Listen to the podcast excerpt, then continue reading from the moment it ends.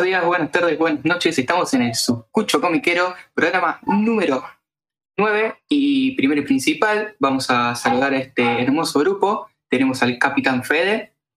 Buenas tardes a todos. Está nuestra chica del grupo de las tierras uruguayas, Ronit. Hola. Tenemos a nuestro eh, importante señor de los VHS, el señor Salino. Hola chicos, ¿todo bien? Y tenemos eh, a Sergio, pero no va a poder hablar porque, bueno, eh, la vacuna del COVID no lo trajo muy bien, que digamos, cuando se la pusieron. No, pues, estaría bueno decir que Sergio Manija eh, lo vacunaron hace poco, entonces por eso todavía no está, no está recuperado de la voz, pero está bien, o sea, va mejorando, pero como fue vacunado recientemente, todavía está en cama y eso va a estar escuchando y seguramente va a escribir en el chat y tal algún comentario que, tire, lo podemos decir, pero por eso está, está tomadito del pecho. Seguramente que. habrá dolido cuando se la pusieron? No sé.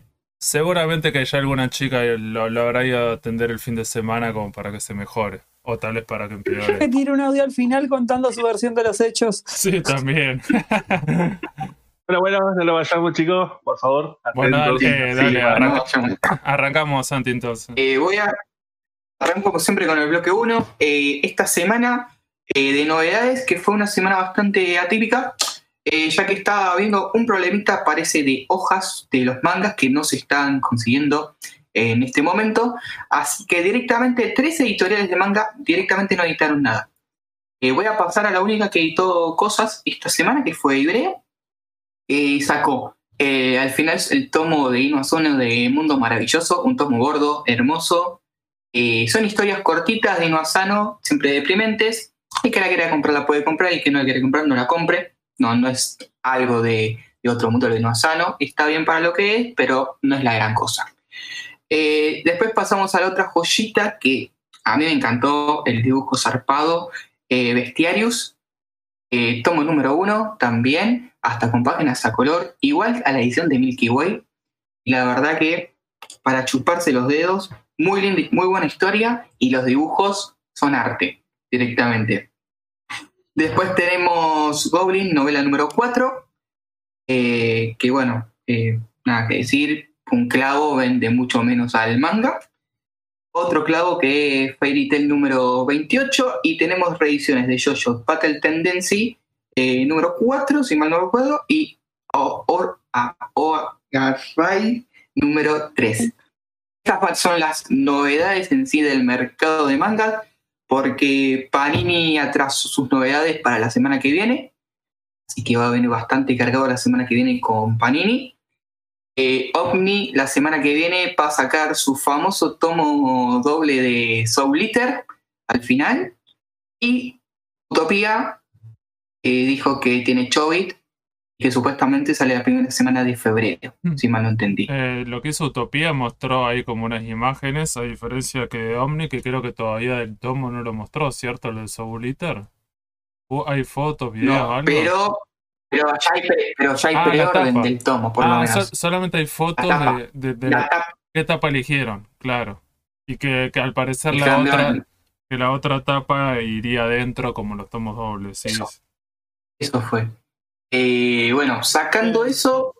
Sí. una pregunta. Estamos hablando del tema de Chovich. Eh, ¿Qué leí por ahí? ¿Que habían cambiado de imprenta, puede ser? ¿O yo estoy.? No lo vi eso.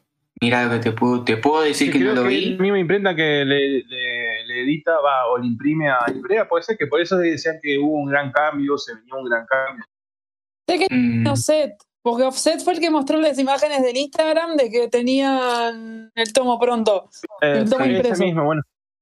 Mira, en sí lo que podemos decir es que a ver, es una editorial chica que se la jugó bien, se la jugó con un título importante, el tema que tal vez no, no fue de la mejor manera en el sentido, porque Choit es algo muy, ya es complicado, ya son complicadas las clams, primero y principal con las tapas, las clams todas las tapas de todos los mangas que ellas se, editan en otros países, las CLAM le tienen que dar el ok. Y si esa tapa no está bien, va a revisión de vuelta. Así que es bastante jodido sacar Chobit ya directamente con eso. Eh, lo que podemos decir de Utopía es que se puso las pilas este año, eh, le pusieron más pilas a las redes también, Así que empezó bien la cosa hasta el momento. No sacó nada, pero por lo menos empezó bien y supuestamente la primera semana de febrero ya tienes un tomo de Chobit. Sí, que eso es importante, aunque sea saber porque Igual creo que, no sé, bueno, estaría bueno para hablar también en otro programa cuando creo que publicaron en Manga Argentina cuánto el año pasado, cada editorial cuánto había editado y que al parecer yo por lo que vi de Utopía solamente editaron dos tomos de Chovit en todo el año. Eh, Eso creo que fueron tres, creo que fueron dos, tres tomos. La gráfica esa que mostraron, sí. Sí, fueron dos. y no sacaron no sacaron Crueler porque ellos no sacaron, no sacaron Isekai ya estaba completo, empezaron Chovitz. Fue lo único que hicieron. Sí, sí, por eso como complicado. Yo, como por ahí decía Santi, que una empresa chica, una editorial chica es nueva dentro de todo. A ver, pero una editorial chica que puede tener más espalda porque la, la tiene la tiene una persona donde trabaja en la revistería y que conoce a gente de SD eh, distribuciones, podrían meter un poco más de ganas, pero bueno, parece que la carta no se la giran tampoco. yo lo que por ahí leía que los tomos de Chovy todo el mundo los criticaba. Yo tengo los dos tomos y no me parecieron malos. O sea, entiendo que una mm. editorial chica recién arranca, de son re lindos los tomos. O sea, no, no ah, una edición de lujo, pero están buenos, se dejan leer, se entiende, no hay ningún problema. Yo no tuve ningún problema con los dos tomos de Chovy.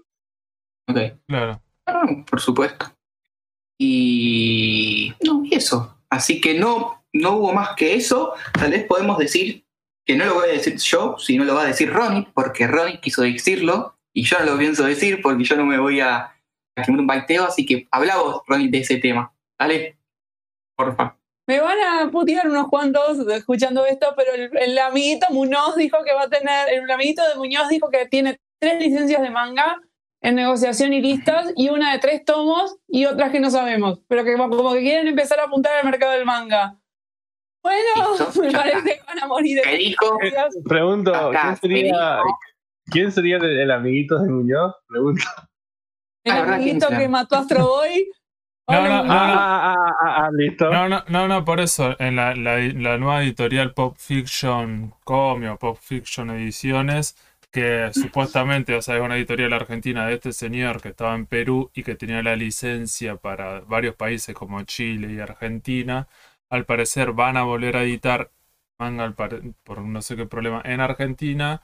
Y, le y alguien le escribió en sus redes sociales preguntándole, no sé por qué, si, a, si tenían pensado editar manga y le respondieron que sí, lo que justo dijo Ronit, para mí, o sea, de esa editorial lo que podemos decir es que ya sabemos quién es el prontuario que tiene ese el señor ese.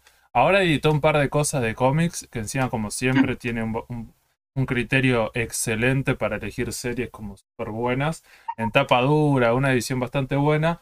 Pero el problema que tiene es que con la Deux, la editorial anterior, ya elegía cosas que estaban buenas, con las ediciones no eran tan buenas. Pero el problema es que, o sea, fue hace un par de años y la mayoría de esas ediciones de esas series no las terminó, por no decir ninguna terminó, solamente terminó las que eran cortas. Entonces eh, es complicada la editorial esa. Ahora habría que ver con quién está asociado, porque en un momento estaban solos, después se asociaron con la gente de Utopía para editar saga, estuvieron un par de tomos juntos, después dejaron de estar con, con Utopía y, con, y siguieron, y siguieron entre 4 y 5 tomos fue lo de Saga, fueron bastantes tomos, ¿eh? Claro, pero, pero, es raro, porque vos decís, como que estaban juntos con una edición, que al parecer la licencia sí la había conseguido el chabón este. Sí, como Getalia también. Claro, Getalia, también, estaba igual. Sí, al parecer como que el tipo tenía la, la, licencia y necesitaba como alguien como que se administre mejor y que va a decir que tenga un plan editorial y que pueda editar cosas que tal vez ese la gran. Sí, yo desde, que vi donde yo desde que vi donde tienen las oficinas acá en Uruguay, pues sí, tienen las licencias por Uruguay también, yo tengo miedo. O sea, la viene no, no, es un galpón. No sabía que, que Muñoz estaba en Pop Fiction, no, no, la verdad que estoy, recién me estoy enterando. Sí, Igual, entrar en la Más del segundo tomo no pasa en ninguna de las ediciones. Sí, o sea, recordemos grandes ediciones. Yo que sé, por ejemplo, Top 10 de Alan Moore el guionista de Watchmen. Eh, creo que eran 10 tomos, se editó el primer tomo. Eh, Astro Boy, chicos. Astro Boy. Llegó, hasta, llegó hasta el tomo 5 y no sé, uno, creo que son como 20 tomos, no es una serie muy larga. llegó hasta el 5 y encima terminó en mesa de saldo en Corrientes. Y, Sí. y después un montón de otras series más. Ahí, por lo general la gente se olvida, pero en realidad son muchas series y ya le ha pasado con esto. Incluso ahora cuando está editando esto, esto cómic con edición tapa dura y re buena calidad, la mayoría de lo que le preguntan la gente en las comiquerías cuando lo publican, todos preguntan, cuando saben quién es el que está atrás, eh, qué onda, cuánto, cuánto, cuánto dura la serie, ¿cierto? ¿Cuántos tomos son? Porque si Sí. vos decís, si es una serie larga, como que vos no te querés clavar. Y hay gente que dice, no, esperemos que la edite toda completa y después la compro. Y es medio complicado. Así que yo iría a ir cerrando este bloque 1, ya que hablamos de lo más importante. Sí, dijeron que- querían, Sí, que- dijeron que querían editar una serie de tres tomos. Serie de tres tomos yo no les tengo miedo, pero si editan un unitario, no hay Mm. problema, ¿no? No, si editan un, un unitario estaría bien. Ahí no, no hay drama en Es ese que, sentido. es que en Pero realidad debería ser lo correcto. O sea, a veces no se entiende por qué hacen esas cosas. Tranquilamente el chabón podría, porque tiene criterio, elegir unitario y vos decís, de a, de a poco te vas ganando la confianza otra vez en la gente y le demostrás, como diciendo, bueno, quiero, quiero, ahora quiero hacer las cosas en serio. Después podemos tener un programa especial directamente de ese señor, porque en realidad antes de esa editorial el tipo trabajaba ya en los 90 para otras editoriales haciendo otros trabajos. Fue organizador de eventos, con super, ju- yo que sé, la super complicado la MonsterCon, cómo terminó, con qué mucha gente. eh. Sí, o sea, en realidad tiene varias cosas. Por lo general, en Editaba este- revista también. Los Eh. friki como yo tenemos revista de su autoría. sí, es una, es una persona que está metido, yo que sé, con- desde los 90 en el mundo editorial, en el mercado, en este mercado así de, historieta, y siempre estuvo haciendo cosas. En un momento con una editorial, ahora está con otra editorial, organizando eventos, con revistitas. eh, al principio con cómics de, DC Comics también trabajaba. Él no era el que hacía la traducción, pero él estaba metido. No sé, creo que, creo que el que hacía el letrado. O sea, el chabón ya hace que casi como 30 años que está metido en esa y se la ha mandado un montón de veces. Ya tiene, es como uno de los grandes personajes así súper complicado. Y lo último, ¿se acuerdan cuando la revistería lo había invitado por un vivo? Que cuando la gente se enteró. El año pasado fue. Cierto, ¿qué pasó? Cierto, cuando la gente se enteró, eh, se empezaron a organizar un montón de personas que iban a decir, va, sí, vamos, vamos todos y lo vamos a recontraputear o le vamos a pedir todas las cosas que, que prometió no cumplió. Y al final lo que terminó pasando con ese vivo, que hubiese estado bueno a ver cuál es la versión, su versión, el chabón directamente se bajó. No sé qué excusa metieron. Que también lo que tenemos con este tipo es No, que... no, no, no, no, no se bajó, perdón, lo bajaron, ¿eh? pero de la revistería lo bajaron. Ellos mismos lo dijeron. En ese vivo. así fue. Sí. Sí, sí, sí. Por eso, o sea, una de las cosas que, que nosotros tenemos como propósito para este año con el podcast es tratar, no sé si a esta persona, pero a otras personas, poder tener como la, eh, su, su versión de la historia. Porque lo que pasa con este señor es que tenemos todas estas versiones de cosas concretas que ha hecho y no sabemos, o sea, no, no hay entrevistas, o él no sale a dar un comunicado sobre qué realmente pasó, cuál es su pensamiento de por qué pasaron esas cosas. Más vale que no es toda responsabilidad de él, pero bueno, en este caso pasó eso, ¿cierto? Sí. Bueno, así que vamos a dejar este bloque 1 de El Sucucho Comiquero, programa número 8. Eh, primero y principal, voy a pasar a dar las redes sociales en que estamos en Instagram, en Facebook, en Anchor, si mal recuerdo, y creo que Spotify. Así que les mandamos un saludo y les dejamos en el bloque 2, que siempre es el bloque más importante donde explayamos un tema en general. Así que les mando un saludo para todos.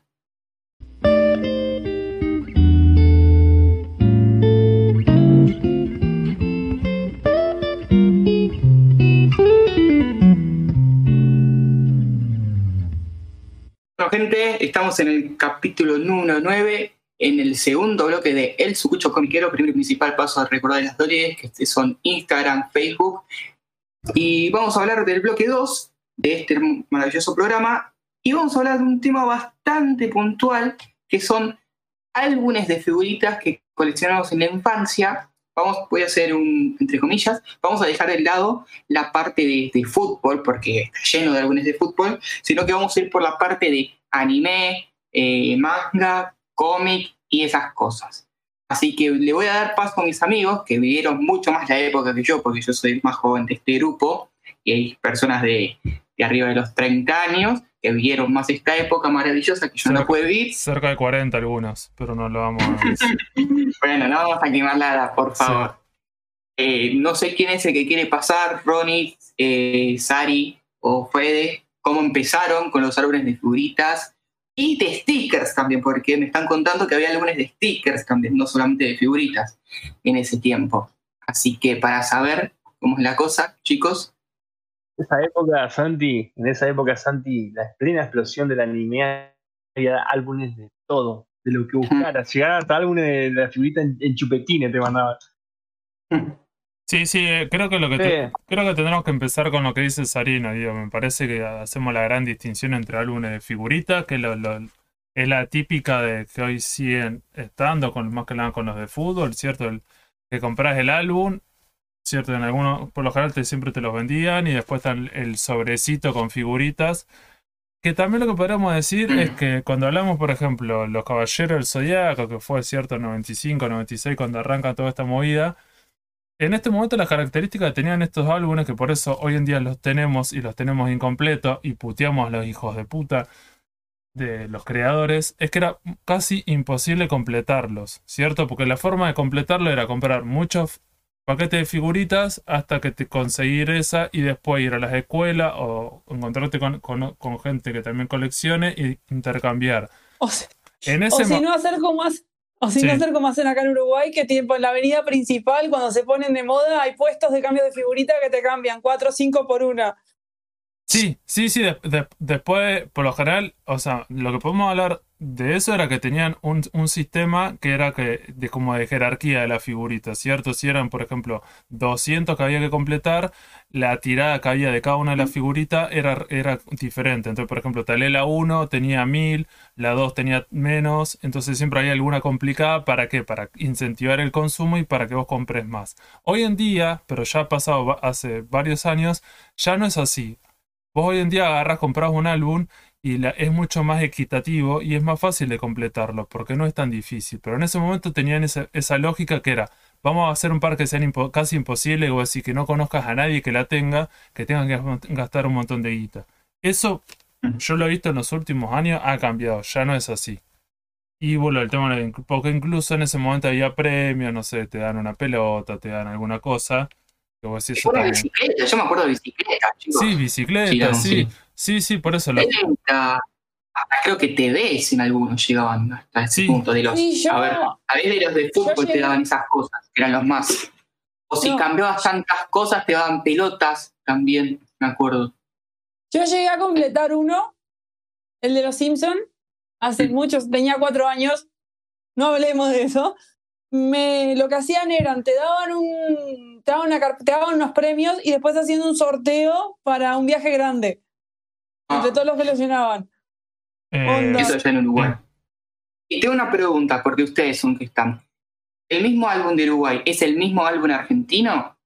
¿Y viceversa? ¿O Sí, sí, hay sí, álbumes los diferentes? álbumes eran hasta un punto, hasta un punto los álbumes eran iguales, pero los álbumes eran iguales, pero tenían sus chivos locales. O sea, onda, tenías el mismo álbum en sí, las mismas figuritas, pero vos veías y te, tenías tipo promociones de promociones de cosas de Uruguay mismo. Onda, por ejemplo, en el de Dragon Ball de Chromie que se editó acá y se editó allá, vos abrís el de, el de Uruguay y tiene hasta el precio de Argentina y vos lo abrís y ves que tiene promociones de, de tiendas de juguetes de Uruguay y cosas así. Claro, muy Increíble. copiar y pegar. No, digo, lo que podemos hacer entonces, si eh, nos organizamos un poco, podemos empezar a que, que empiece a hablar Sarino, ¿cierto? Que diga más o menos en qué fecha empiezan con esto, con qué series empieza y cuáles son las empresas estas que empiezan a, tra- a trabajar.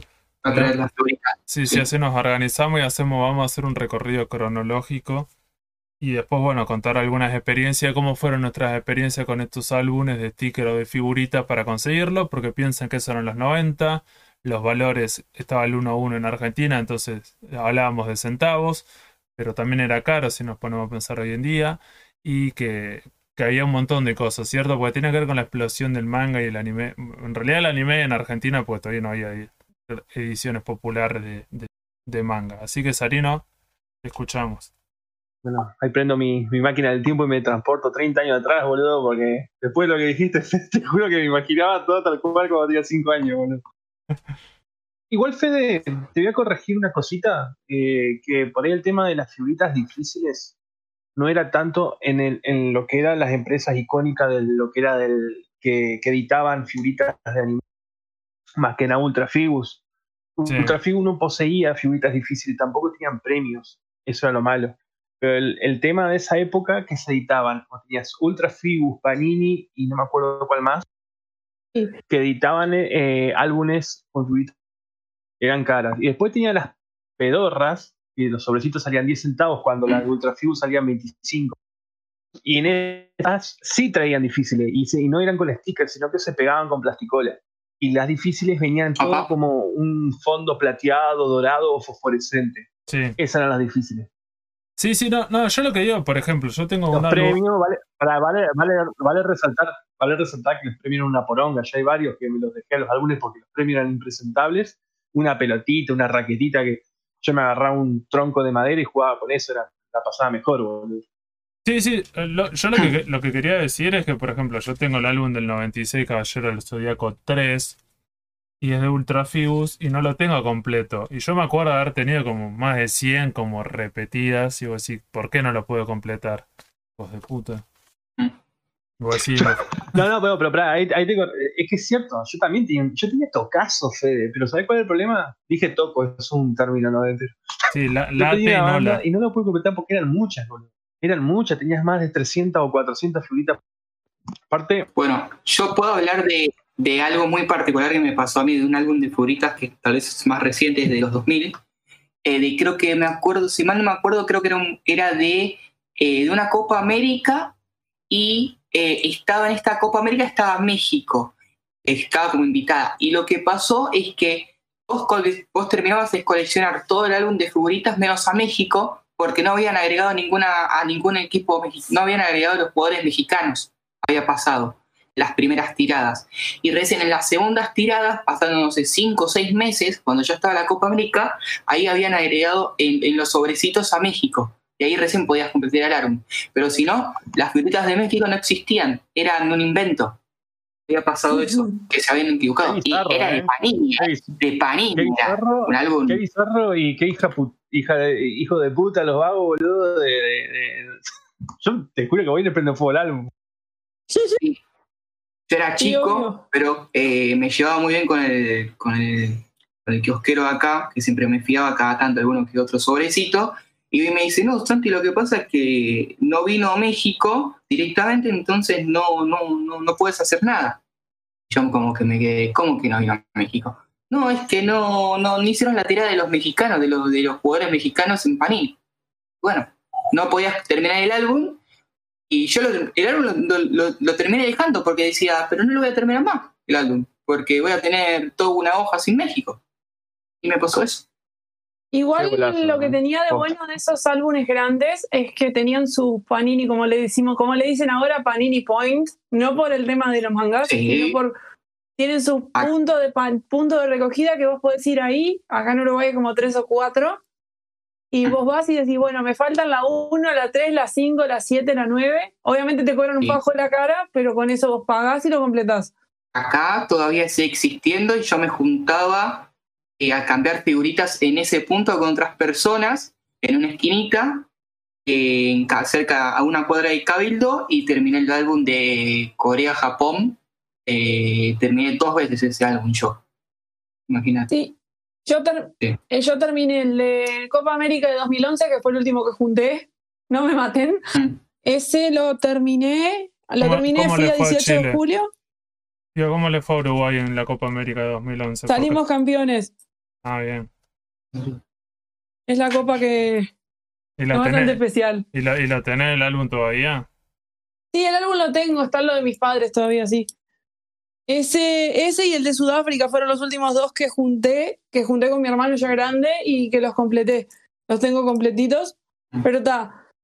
Eso los, eh, los terminé llenando en acá en la avenida principal en 18 de julio, cuando hay un álbum que es bueno y popular, básicamente hay puestos que se ponen tipo con mesitas y te dicen, te cambio tres por una. ¿Te lo tenés completo? Sí. Te cambio tres por una. Vos le das tres figuritas y ellos te dan la que te falta. Y así va la gente con sus listitas y lo cambian. Ese es el mercado negro. Y si Claro. vos querés comprarlas, ellos te las ponen al precio que ellos se les canta. No, no, y acá yo. algo así es a la feria ciruja. Claro, en, re- en realidad me parece, tío, po- podemos arrancar, me parece, en estos primeros álbumes, no sé si había puntos de recogida. ¿Cierto? No sé, Sarino, vos, digo, vos, vos dio algún punto de recogida para recoger, eh, para, para No, no, no, completar no, este- ¿Sabes por qué no? Porque. no, pasa que estos álbumes, va, eh, la mayoría de todo lo que fue, como decíamos hoy, del tema de los shonen, en realidad todas las series de anime, el boom, el suceso de la época, las editaba Ultrafuse. Ultrafuse no tenía eso. Eh, yo el álbum, no, no, no, no podría decir cuándo arrancó Ultrafuse. Porque la verdad que no tengo ni idea, no tengo ni idea de qué año arrancó. Yo creo que a principios de los 90, pero el álbum más viejo que tengo de Ultrafuse es el año 95, cuando editaron el álbum de Los Campeones, que es de Supercampeones. Capitán Subasa, Ah. la primera serie. Ah, de, de Capitán Subasa, no, Ese de- álbum no del otro, no del otro anime que se llamaba Campeones, que era, que algunos consideran que es mejor que su Capitán Subasa. Ah, qué. Eh, no, no, Hay, hay gente que dice que es mejor. No, no, no estoy acá para, favor. para, para decir si es ve- verdad No, bueno, no. sí, capaz que sí, capaz que sí goleadores, ¿no? Ah, goleadores. Creadores, dice, por favor. No, Estaba más bueno, boludo. Entonces, por Bueno, eso. escúchame, el- Dale, sí. el- este álbum, el de los el de Supercampeones, eh, medio berretín, el diseño, pero ya tengamos la connotación de la época, el año 95, todavía no tenía, no, no eran con stickers, eso es lo principal, no eran adhesivas, perdón. La tengo toda pegada con plasticola, pero lo tengo tan bien cuidado y lo quiero escanear y no puedo porque es grande. Posta que es inmenso. eh, es, es un poquito, mucho más de una 4, eh. Es un álbum grande. Y lo llené, lo logré completar con mis nueve años ya en el 95. No, ese fue el primer, el primer registro que tengo de álbumes más que eh, sí, justamente Ultra Fuse. Y tenía solamente, no abarcaba toda la serie, sino que abarcaba hasta donde, bueno, el que vio Subasa, eh, cuando Oliver tenía el, después del final del segundo enfrentamiento de Oliver con Steve Huga, eh, cuando ya son grandes, o sea, arra- arrasa con toda esa época, tiene como 220 figuritas, y también eran figuritas caras en su época. Sí, este lo editaron en Uruguay. Lo estoy viendo acá que lo tienen. Llegó a Uruguay, así que fue bastante exitoso, por así decirlo. Lo estoy Esto es algo viendo. es muy buscado hoy dentro de lo que es el coleccionismo y piden fortuna. A mí me, me llegaron a ofrecer mucha guita, no es que me la tire careta, pero no, este, este justamente el de Subasa, que es parte de mi vida, parte del que yo lo completé, yo lo llené, este se va conmigo, o sea, me muere y se va. Así va la tumba. Pero estoy leyendo que es del año 93, ¿puede ser?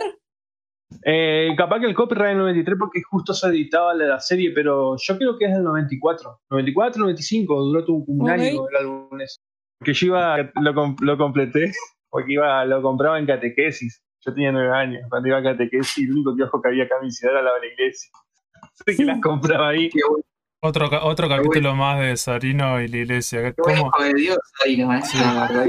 O sea, el coleccionismo de Sarino se lo debemos a Dios. Si no fuera por, Sí. Por el fuera por Dios, catolicismo, ¿qué sí. habría- Sí, no sé qué habría pasado. ¿En dónde hubiese terminado? Eh, no, pasa que acá el único kiosco que tenía eh, el álbum ese y el sobreci- los sobrecitos era ese kiosco que estaba pegado a la iglesia. Había varios kioscos, casi siempre todos los kioscos que estaban al lado, siempre al lado de toda escuela había un kiosco, pero no todos traían esos, porque eran figuritas Sí. caras, boludo, eran figuritas caras. Bueno, el sobrecito era, era celeste y todo, celestito, era hermoso, ¿no? ¿Cómo no lo guardé? Soy un boludo. Che, mm, bueno, y ya después salto el segundo álbum que, que tengo de lo que es etapa de, de anime y toda esa movida, que es con el glorioso álbum de los Caballeros Zodíaco 2, la saga de Afgar, pusieron los de Ultra Figu, Afgar. Este álbum, el 1 no lo tengo, el 1 sí, lo- hasta el día de hoy lo estoy buscando, lo quiero conseguir, no lo puedo encontrar, Eh, piden fortuna, pero bueno, es un objeto de colección que obviamente no. Algún día le voy a conseguir todo. Este, el álbum 2, vale aclarar también algo que no dije, que todos los álbumes de Ultrafigus eran formato eh, libro-álbum. O sea, es como eh, agarrar, no sé, La voy a bizarrear, pero es como agarrar el tomo de Broly, de Dragon Ball Super Broly de Ibrea, y esto es algo similar, sí, pero todo el anime, pero obviamente más de Este álbum 2 eh, abarcaba toda la saga de Asgard. Eh, y era muy. O sea, nosotros en esa época no nos dábamos cuenta porque no le prestábamos atención, pero sí. En cada figurita abajo había como un relato de lo que iba pasando en la figurita y en la serie era todo continuado. Y se te ponía a prestar atención cada nombre, cada, o sea, fragmentos de la que era la serie, les cambiaban los nombres. Ya en el, Supercampeón también cambiaban los nombres. Eh, eh, los hermanos pilotos se llamaban de otra forma, los, lo que es Steve Huga también, o sea, le, cambiaron todos los nombres. Acá los, los caballeros de Akupari le ponían Jun con S, H, después Jun, J-U-N, otros le ponían Hon, en otros álbumes le ponían Hon, viste vos sí, loco, respetar el orden del... Pero para mí acá la gran pregunta sería, esto es un álbum oficial, supuestamente, ponerle que le pagan la licencia, lo que sea, pero esto no es una edición eh, traducida de un álbum de, de, figurita japonés, ¿cierto? Ni siquiera, no esto, es una creación de, de, la empresa, o cómo es la, historia, cómo era la adaptación. ¿Tenés idea cómo funcionaba? Yo, yo nunca pude saber, Fede, si esta gente pagaba los, derechos. Nunca, ¿eh?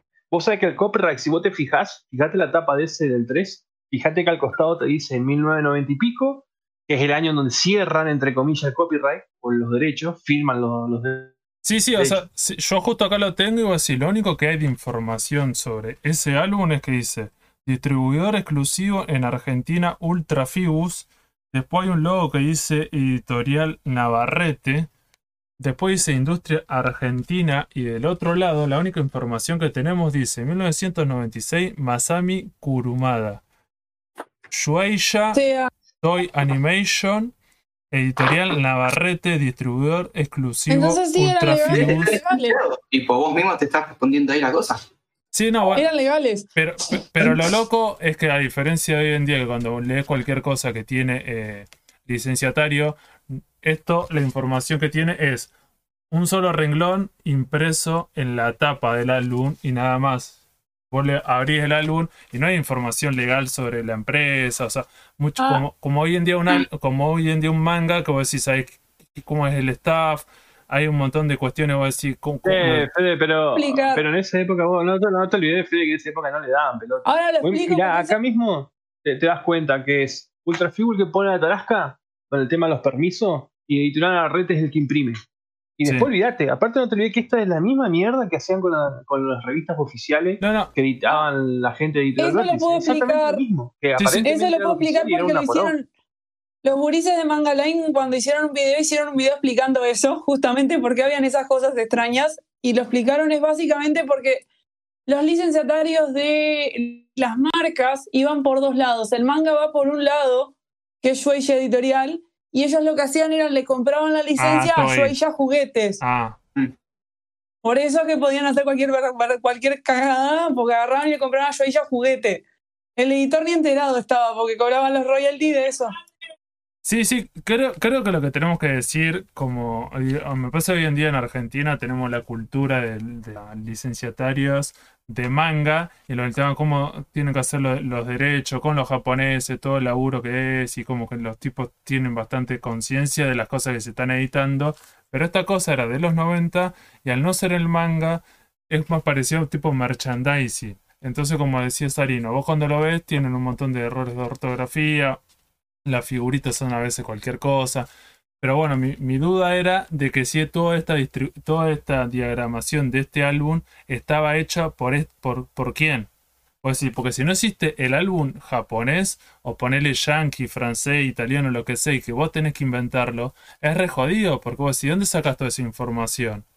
Esa era, e, es, mi, mi, pregunta, ¿cierto? Porque las, las figuritas son screenshots, pero en cada una le tenés que escribir como un texto ¿Y qué onda en ese momento? Y no las, no las sacaban de ningún lado, Fede. Fíjate vos con un par de textos y te vas a dar cuenta que te vas a dar cuenta que el pibe que escribe no tiene idea de nada. O sea, no, no, no es por su forro, pero no tiene idea de nada porque le, erran los nombres, le erran la armadura Poseidón, le ponen la ¿sabes? Crack, no, no sé cuál era el otro. O sea, cualquier cosa hacían. Ahí te das cuenta que la gente no tiene idea. Pero sí había gente que pagaba la trasca para que le den permiso para eso.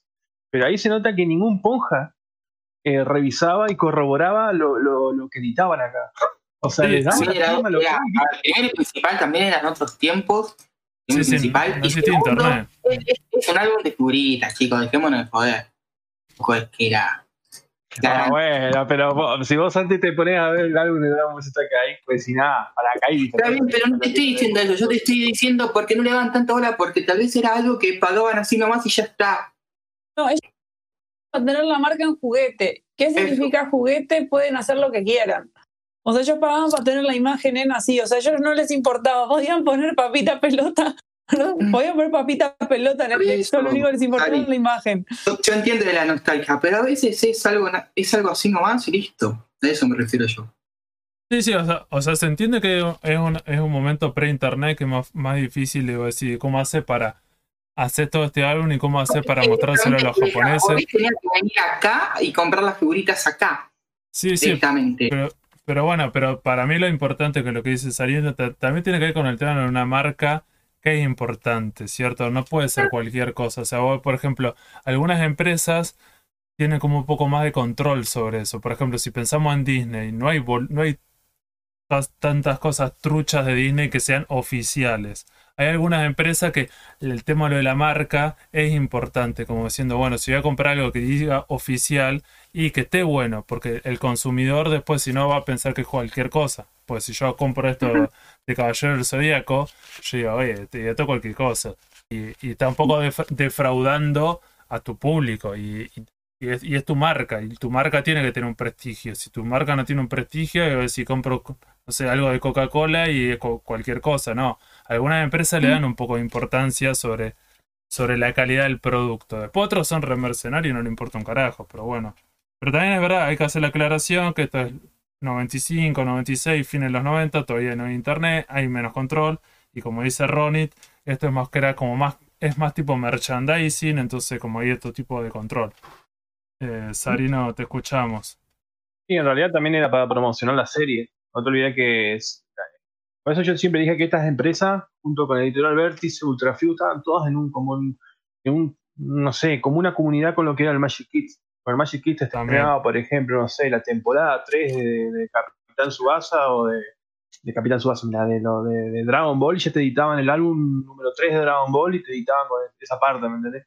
Lo mismo con las revistas oficiales, te iban diagramando las revistas oficiales eh, te la iban redactando a medida que iban saliendo los episodios de, de- todo se basaba en lo que era el Magic y encima Magic Kill les promocionaba y les publicitaba sus productos Sí, sí, po- podremos hacer, podríamos para hablar de, de estas empresas, cómo eran los álbumes, sí, como para, para que quede un poco más claro. Después en el Instagram vamos a subir varias fotos como para que vean las tapas, los interiores, porque digamos que son bastante diferentes y arcaicos y hoy en día los álbumes de figuritas que son de otro tipo de licencia cambiaron bastante, ¿cierto? Pero como dice Sarino, por ejemplo, yo tengo... escucha eh, Sí. Yo para que los chicos entiendan o para la gente los oyentes escuche eh, escuchen entiendan lo que el- cómo era el formato Sí, En los primeros álbumes venía como una hoja media cartonada. Y ya en, las- en, en lo que fue el pleno auge que era Dragon Ball y los Caballeros del Zodíaco, imagino que las otras series también, venía ya en un papel, una, no sé si algunos compraron a veces la revista Caras, la revista nueva. Ah, la sí, que eran brillantes, sí. Todo ese tipo de revista, y bueno, ese tipo era el formato de la página. O sea, el, el material de la hoja. Sí, sí, ya, ya era... era, Sí, eran era brillantes, pero eran frágiles. O sea, Sí, y te das cuenta con el menos tiempo. gramaje, Ahora que sí. pasaban como veintipico de años, vos los olfateás y se nota el avance. del- Es como una revista vieja, ¿verdad?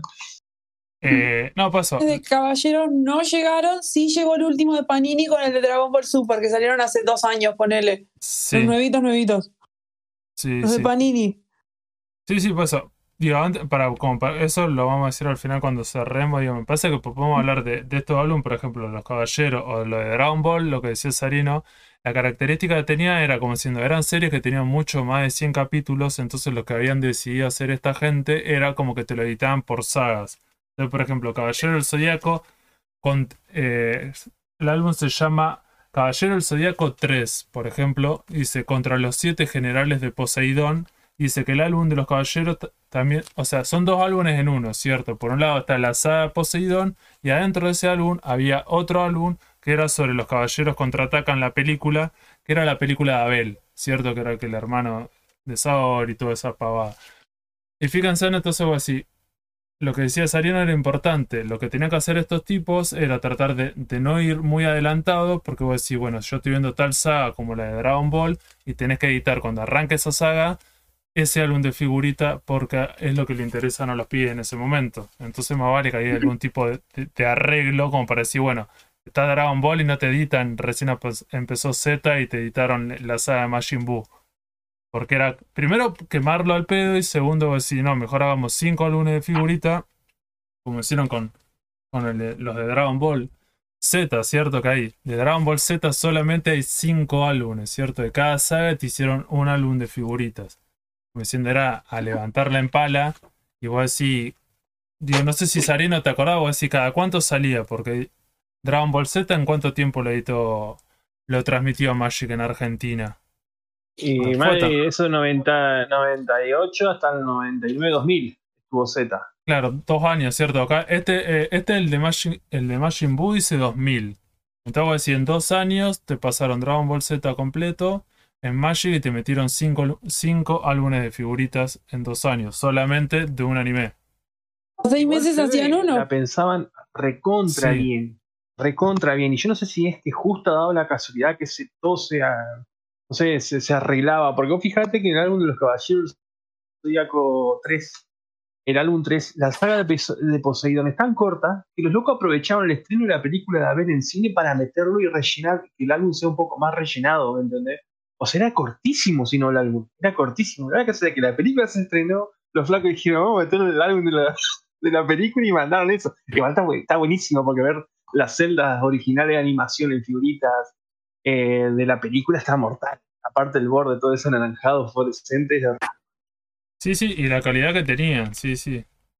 Es que yo creo que ellos agarraban y iban a Japón, veían que había y ahí iban licenciando.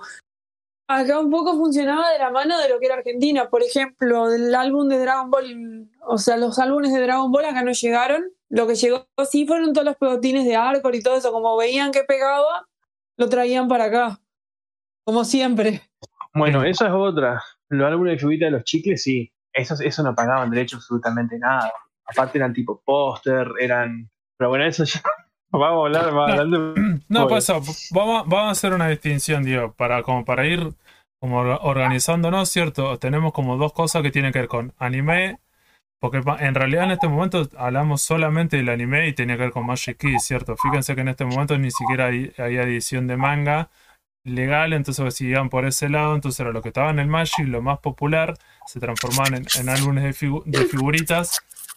Las características, que era lo que dice Sarino, ¿cierto? Por ejemplo, los Caballeros del Zodíaco o de Dragon Ball, que, hay una evolución, ¿cierto? En el 96 es lo que decía Sarino, ¿cierto? Estaban las figuritas y abajo había un, texto breve, ¿cierto? Que eran por lo general dos renglones que te contaba, te iba contando la historia y también era lo que estaba pasando en esa figurita, ¿cierto? Como si o al parecer había que subestimar un poco a, los, a, la gente que lo compraba, entonces como bueno te das cuenta que era, y era un poco redundante, ¿cierto? Hay una figurita, por ejemplo, de los caballeros del Zodíaco donde están los, eh, los generales, ¿cierto? Está como un pilar y todos los generales de Poseidón en la figurita, la imagen. ¿Y qué dice abajo? Dice, relata también que en sus dominios existen siete pilares que están custodiados por siete generales. O sea, ¿qué es lo que dice ese texto? es lo que aparece en la figurita. Después lo que, lo termina cambiando para el 2000, cuando estamos los de Dragon Ball, que en realidad empiezan un toque antes, se cansan de hacer eso y ya no lo hacen más, ¿cierto? Lo de las figuritas aparecen y hay un texto, ¿cierto? Aparecen en cada página eh, que va relatando la historia pero abajo de cada figurita ya no te explica qué está pasando ahí, ¿cierto? Es como que va, explicando toda la saga con un... Con, abarca, abarca por página, creo, ya directamente. Sí, sí, sí, es más parecido, se transforma como... Sería como la versión como novelada del, del anime, que también es bastante raro, porque como merchandising es como muy zarpado, sería lo que hoy en día con lo, que le gusta a Manija, una light novel. Es lo más parecido, es que en pero porque, porque es algo narrativo y en cada página tenés un montón de ilustraciones sobre, sobre el, anime. Y es eso. Es que lo que buscaban era para niños de 4 o 5 años que empezaran la lectura. Era más para eso. O sea, arrancaban con eso, después 6, 7 años para que se introdujeran a la lectura y después agarraran un libro. Oh, ¿Era esa la idea o por lo menos la base el que en esa objetivo? época, eh, tampoco existía un fandom del anime como tal. No existía. No, no se estaba creando. Tampoco. Sí, sí, es, es más, lo- iba a decir una volvemos, así que me, me agranda, pero lo forjamos los que íbamos consumiendo este material, boludo, porque no existía, no existía posta. No, me, me pa- me parece también, o sea. Una, como para cerrar con esto, para mí una de las cosas que también tenemos que remontarnos en ese momento es decir, en ese momento solamente cuando veíamos esta serie a diferencia del presente no la podíamos volver a ver y solamente era, la única opción era si tenías una grabadora que la podías grabar desde la tele que estaba en vivo para volver a verlo. Si no, como un montón de otras series, era la veías cuando estaba en vivo y ya está. ¿Qué te quedaba de eso? Tu recuerdo. ¿De qué manera tu recuerdo podía pervivir un poco más en tu memoria? Era con cualquier tipo de merchandising. Entonces, por ejemplo, yo me compraba el de Dragon Ball o el de Caballero del Zodíaco, entonces si quería, podía volver a ver cómo era lo de las sagas, lo del tema lo de los capítulos, las ilustraciones y esas cuestiones. ¿Por qué? Porque no había otra cosa. Lo- los- el manga todavía no existía, entonces vos decís, los capítulos no es como hoy en día agarro, lo busco en, en Crunchyroll y lo que sea y lo vuelvo a ver. Entonces vos decís, de estos álbumes de figuritas en un momento fueron también importantes porque tenía que ver con ese recuerdo. Piensen que también había de otras franquicias como de Marvel, DC, de películas, de otros tipos de series, porque tenía que ver con eso, ¿cierto? El álbum de figuritas. Yo me acuerdo que en ese momento era eso, me gustaba algo, lo veía en la tele, pero vos el capítulo que había visto que me había gustado, ¿cuándo lo volví a ver? No, o sea, la característica que tenía Magic que pasaba bloque de 40, 60 capítulos, lo repetía como dos o tres veces, después seguía avanzando la serie, entonces no era tan fácil volver a ver esas cosas. Entonces, por eso algu- algunas personas que hacían, incluso hacían sus propias ilustraciones, sus propios dibujos, como para recordar y como para guardar eso en su memoria. O si hoy en día cambió la cultura, va por otro lado. Pero en ese momento yo también me acuerdo que lo tenía de esa manera. Y bueno, y porque era, era lo que estaba de moda y vos ibas a la escuela y todos estaban comprando eso, entonces también tenía eso, ¿cierto? Eh, era bastante popular. Sí, Fede, no solamente eso, sino que también este no. Creo que la mayoría que consumíamos este álbum, estos álbumes, miramos el- los dibujitos, no sabíamos que venía un manga o cómic basado en esto. No sabíamos. ¿Entendés? Nosotros pensamos que era un dibujito y punto. Sí, la forma en que teníamos de coleccionar eso, lo que nos gustaba. Es como decís vos, por ejemplo, hoy ya no es viable un álbum cuando vos querés ver algo lo tenés todo en internet, ¿me entendés? No, no, no estoy criticando una época ni otra, ¿no? Solo que Ahí puedo discrepar. Era, este era el- por, por el, el momento del, del tiempo, era lo más cómodo que teníamos para, para recordar o mirar cosas que, bueno, hoy en día no pasa. Yo, Ahí te discrepo. Sí, bueno, Dios, te, ¿Por? te escuchamos, Ronnie, y a ver, bien, a ver la versión uruguaya. No, Esto. no es versión. Yo creo que eso discrepo porque si siguen saliendo álbumes de figuritas y siguen coleccionando, y los que te coleccionan las figuritas no somos nosotros, sino que son niños, yo creo que más va por el hecho de poder tenerlo, y es como lo dije ya, esto es como una puerta de entrada a la literatura. Mucha gente te fomenta la colección de álbumes por la literatura en sí, o sea, por más que sean cualquier cosa y diga cualquier cagada, una vez que empezás con eso, después decís, pa, está bueno, ah, tengo el manga, ah, puedo leer esto, y ahí empezás con el álbum de figuritas, después vas para el manga, después seguís, así seguís. O sea, Claro, lo- pero yo lo que voy, a lo que voy, Rona, es que, es que antes se editaba, en un año tenía fácil 5 o 6 álbumes clavados. Ahora decime vos cuántos álbumes sacan por año. Eso es lo que yo. Ahora sacan 10, 15 álbumes acá en Uruguay, más o menos. Bueno, acá yo voy a un kiosco y no veo ni un álbum, por eso te digo. Es raro, Es acá en que- yo no veo Hay álbumes. un tema, no, Sari, Sari, Sari, para un poco, para un poco, para. Está lleno de álbumes acá. El tema es que no hay álbumes que a vos te gusten, y esas son las diferencias que hay. ¿Entendés? No, hay, hay de No, otra. no, hoy- no, hoy pero en- yo he visto, eh, hay de pará, otras he visto- licencias. Hoy en día hay, Hay de- hay- de hay de otra- ahora claro. porque, a ver, Hoy no ¿qué hay, hoy, hoy no hay de álbum de anime. Después que la gente grande quiera seguir coleccionando álbumes de figuritas es otra cosa. Pero el target de un álbum de figuritas es para un nene. Y digamos que tampoco un nene ya está tan influenciado por un álbum de figuritas en el eh, 2021-2020. ¿Entienden? Tipo, se perdió todo eso. Al revés, y cada vez va a haber menos álbumes de figuritas. Y va a quedar algo como vintage. Yo, álbum de yo lo que he visto, que lo que compran mucho los chicos ahora son las cartas, cartas coleccionables, También. eso sí lo he visto. Sí, pero son cosas diferentes. Yo, todo, yo hace años que no veo un chico con un álbum de figuritas intercambiándose en la calle o No, cuando vas en colegio. Yo no veo. La verdad. Yo sí, porque en realidad va más por el tema de te venden el catálogo de los juguetes, te lo venden con el álbum de figuritas. Es como que más por ese lado, ¿no? Es como antes que te relataban una historia. Ahora, como que por lo que vi, te, tiran más a tratar de venderte figuras o tratar de hacer otra cosa. O sea, no es tanto con el tema de. Te lo venden más por la parte del juguete. Yo creo que se está muriendo de a poco eso, la verdad. ¿Qué quieren que les diga? Sí, o sea, en realidad como formato, porque, o sea, se muere porque es un formato físico. Como cualquier cosa física, hoy en día hay, hay generaciones que consumen más cosas digitales que físico, que eso podemos hablar en otro capítulo. Entonces, en ese sentido, sí, si nos ponemos a pensar por la producción de cosas físicas, hay menos. Más vale, porque es la tendencia, ¿cierto? Hay generaciones Igual que se están les Se están ayornando igual, porque aparte de la figurita, te digo porque los de fútbol incluso están haciendo el álbum digital. O sea, vos comprás la figurita y escaneás no sé qué cuerno, que con eso también te hace el álbum digital. Es como que te tratan de las dos cosas. Sí, sí, o la realidad aumentada, o sea, hay cuestiones, pero bueno, digo, para no, no desviarnos y como digo, como para cerrar con esto y pasar a los otros tipos de álbumes que había que eran como más de figuritas, eh, de, de stickers, ¿cierto? Digo, como para cerrar eso, ¿cierto? Estas empresas tenían esta licencia, era bastante dudoso, iba, abarcaban una saga de cada uno de los animes por, por la cuenta que hicimos, más o menos cada seis meses, cada, estaban sacando un nuevo álbum de figuritas no eran tan fáciles de conseguir, en ese momento eran bastante populares, entonces en todos lados ibas a la escuela y esa cuestión y las podías intercambiar.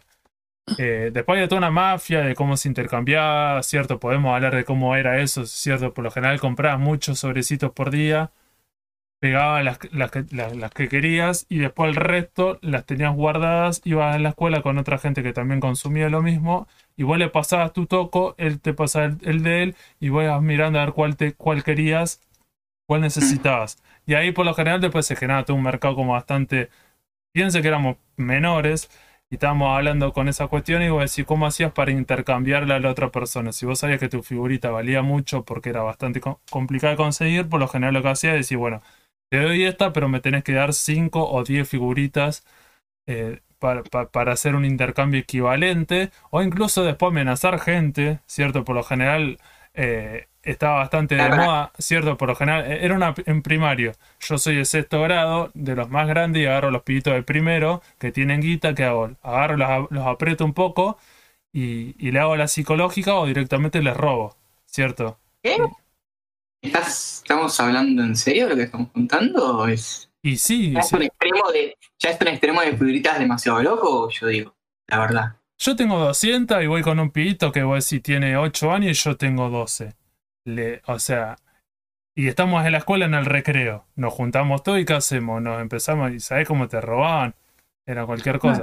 Yo me acuerdo que había gente que era tan limada que, por ejemplo, tenía el álbum y si había una figurita que vos decís, a mí me gusta, la quería, yo a un pibe le había dicho a un vecino, vos si quiero esta, que vos la... Y el chabón me decía, dice, no, pero la tengo pegada en el álbum. Bueno, si querés la mía, me la tenés que dar.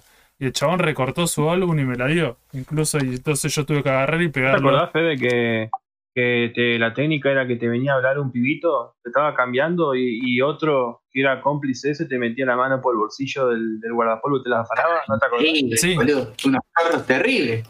Sí, sí, sí. Y era se se- Se-. Así, así empezó la delincuencia en Argentina, robando figuritas, gente. No, es que, es que piensen que en ese momento se manejaba así que tiene que ver con el ecosistema de una escuela primaria. Piensen que pues, entre primero y sexto grado la diferencia de edad por una cuestión mental es bastante importante. No es lo mismo tener 12 años que tener 8 o 7. A los pibitos, los más chicos, era como...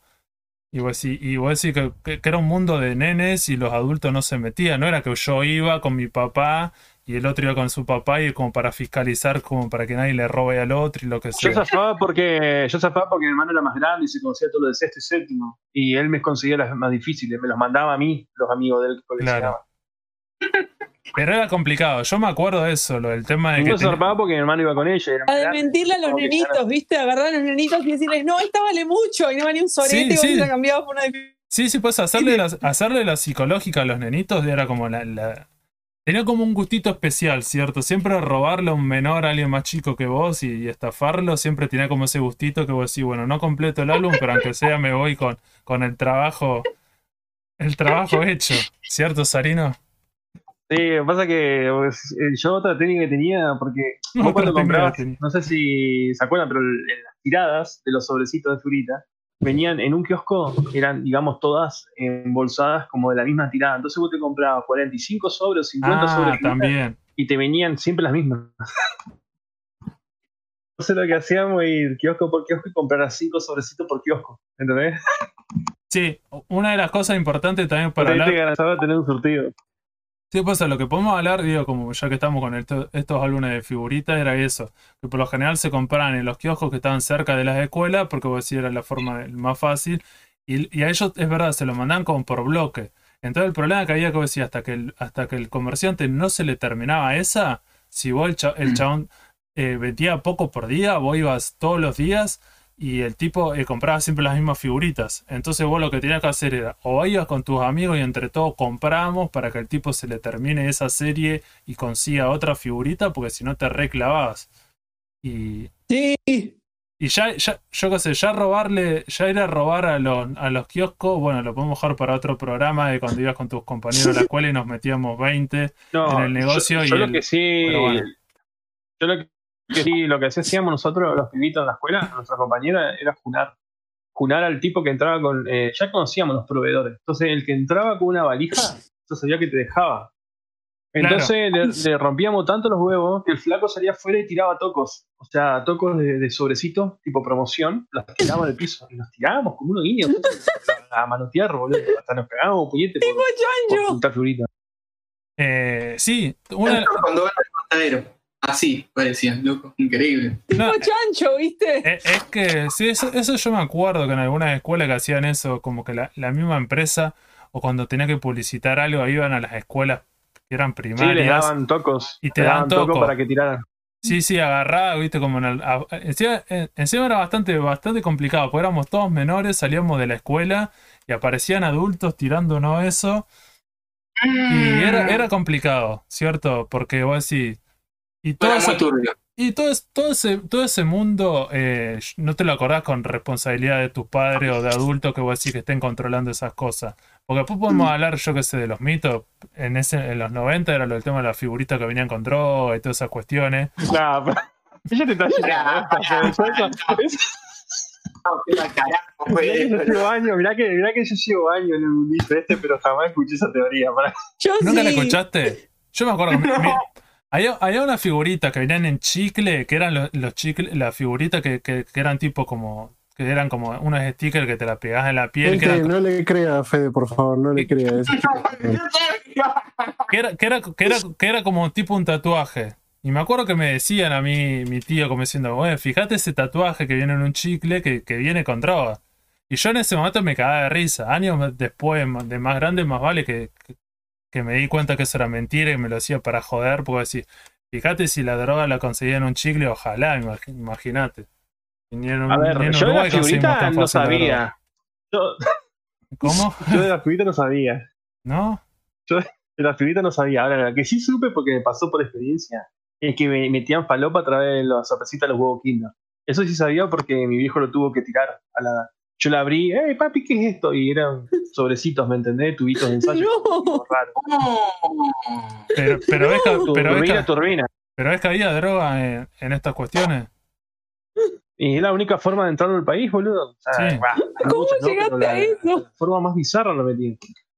Pero por eso, o sea, meno- menores, droga y cierto, cier- es, es un momento cuando vos sos chico y Igual, en ese, ese, momento ese mito, Fede, nunca lo sentí. Posta, que nunca lo escuché. El de la droga, ¿no? Yo igual sí. Está bueno enterarse de eso.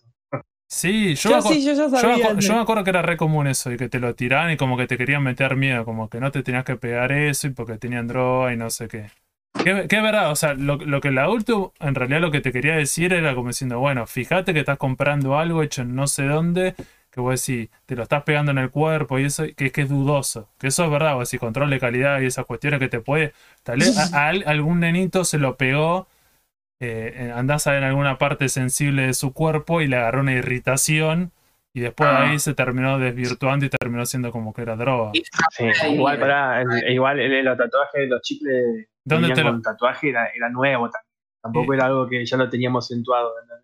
¿Y pero dónde te los En pegaba? una época ¿Dónde los te los Ramones lo pegaba? jalaban porque si ra- jalaban figuritas. Sí. Sí, ¿dónde te los pegaba? Yo me acuerdo Yo que las, te los pegaba, pegaba. las tengo. ¿En dónde te los pegaba? Si se puede contar al aire. Yo las tengo. No, no, pará, yo nunca me pegué en el cuerpo. A mí no me gustan los tatuajes. Ni de chiquito, ni los de figurita, ni los tatuajes de posta. Y yo las pegaba, las tengo todos eh, atrás de la pared, lo que era la pieza.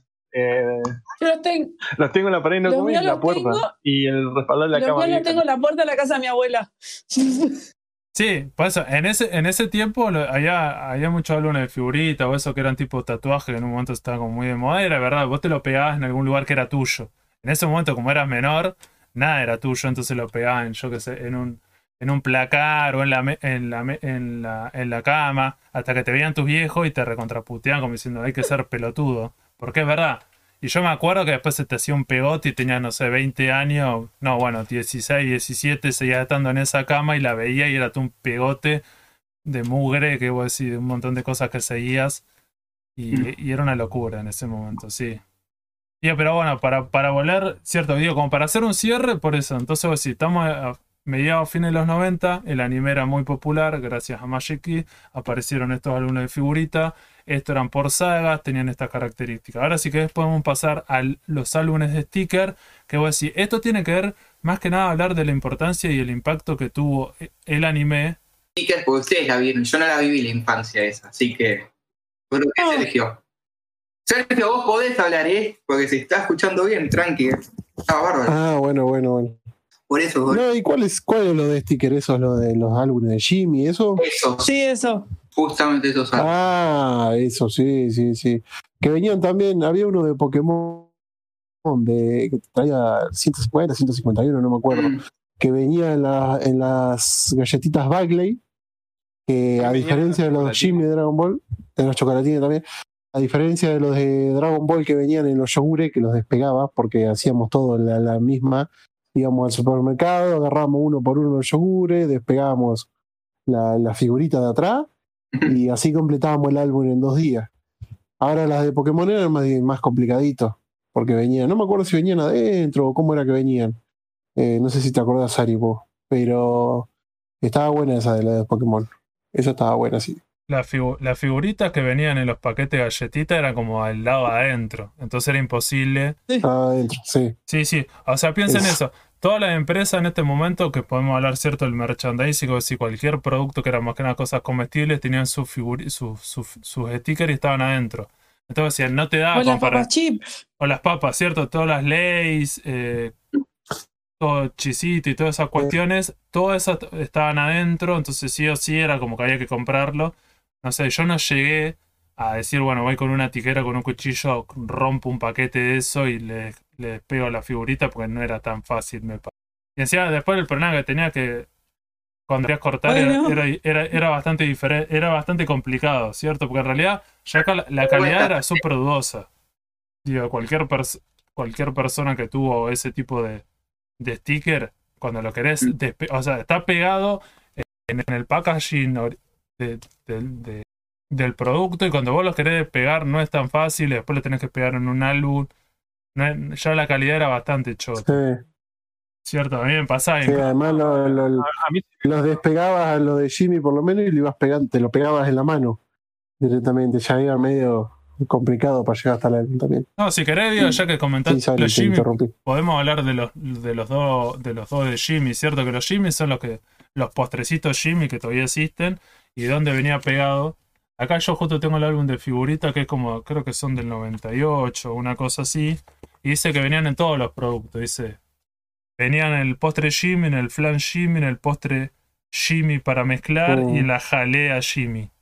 ¿Cierto? Y, y lo, la mala idea que tuvieron esta gente es que está todo Mm, pegado como- jalea. hay que tocarle la jalea a Jimmy. Creo que, que la, mala, la, la mala idea que tuvieron es que lo, lo pegaban como afuera del pote, ¿cierto? Porque después se dieron cuenta y era adentro, ¿cierto? Como que habría que cuando vos sacás la, la, la tapita, cuando vos los despegabas, ahí de ese lado adentro estaba, pero también era- seguramente era más difícil para ellos. Che, Fede, Sí. te pregunto de Chusma nomás porque a mí siempre me quedó la pica de no haber tenido esos álbumes. Eh, ¿Eso los pagaste o te los, te los? Eh, ¿Los de Jimmy? No, los de, los de Sí, Ji- sí, lo de los postrecitos. No, no, eran gratis. Incluso, incluso tengo un Era montón. gratis. incluso tenía un montón porque. Porque me acuerdo, creo que ibas al supermercado y estaban ahí. Estaban, viste, como, tipo como las revistas que la, la del Mm. supermercado. Y era. Y yo me acuerdo que agarraba un montón porque algunos era- tenían como pósters. ¿Cierto? Como la tapa del álbum. las imágenes estaban buenas. yo con la de los Entonces chicos, recortábamos las imágenes. Adentro también tiene como una. Si no, lo, no le completaba, no le pegaba Twitter, un póster. Yo tengo varios de esos. Claro. El, de- el de Jimmy. Sí. Por, por ejemplo, el que estaba hablando Sergio, que decía de Jimmy, que venían en los postrecitos, dice: Así podrás ganar un set de 5 muñecos de New Toys. Completa el álbum con las 20 figus, llená el cupón con tus datos y mandalo a. Bueno, hay que mandarlo a un lugar en Buenos Aires. Y hay Sí. 5 muñecos que te podías ganar, que era su. Oh, o sea, bueno. y vos decís, y esto Y era, y esto era re fácil, porque vos decís, había que robar, había que comprar. ¿Qué que robar? Que robar.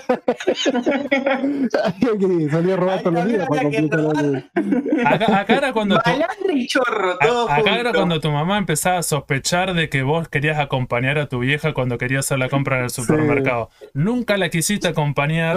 Y- cuando empezaron estos álbumes, me- estaba lleno de nenitos que iban acompañando a su mamá. Que vos decís, dale, ma- dale mamá, yo te Yo acompaño. iba solo, No, yo- iba solo a 4 o Eh, 5, los 4 o 5 supermercados de acá Ah, y iba uno por uno. en la, en la parte de la heladera te encontrabas siempre con pibitos que te decían yo tengo la que te falta, Sí. la cambio y cosas así, y nos robábamos todos juntos ahí. Sí, se transaba figurita en la, en la zona de lácteos.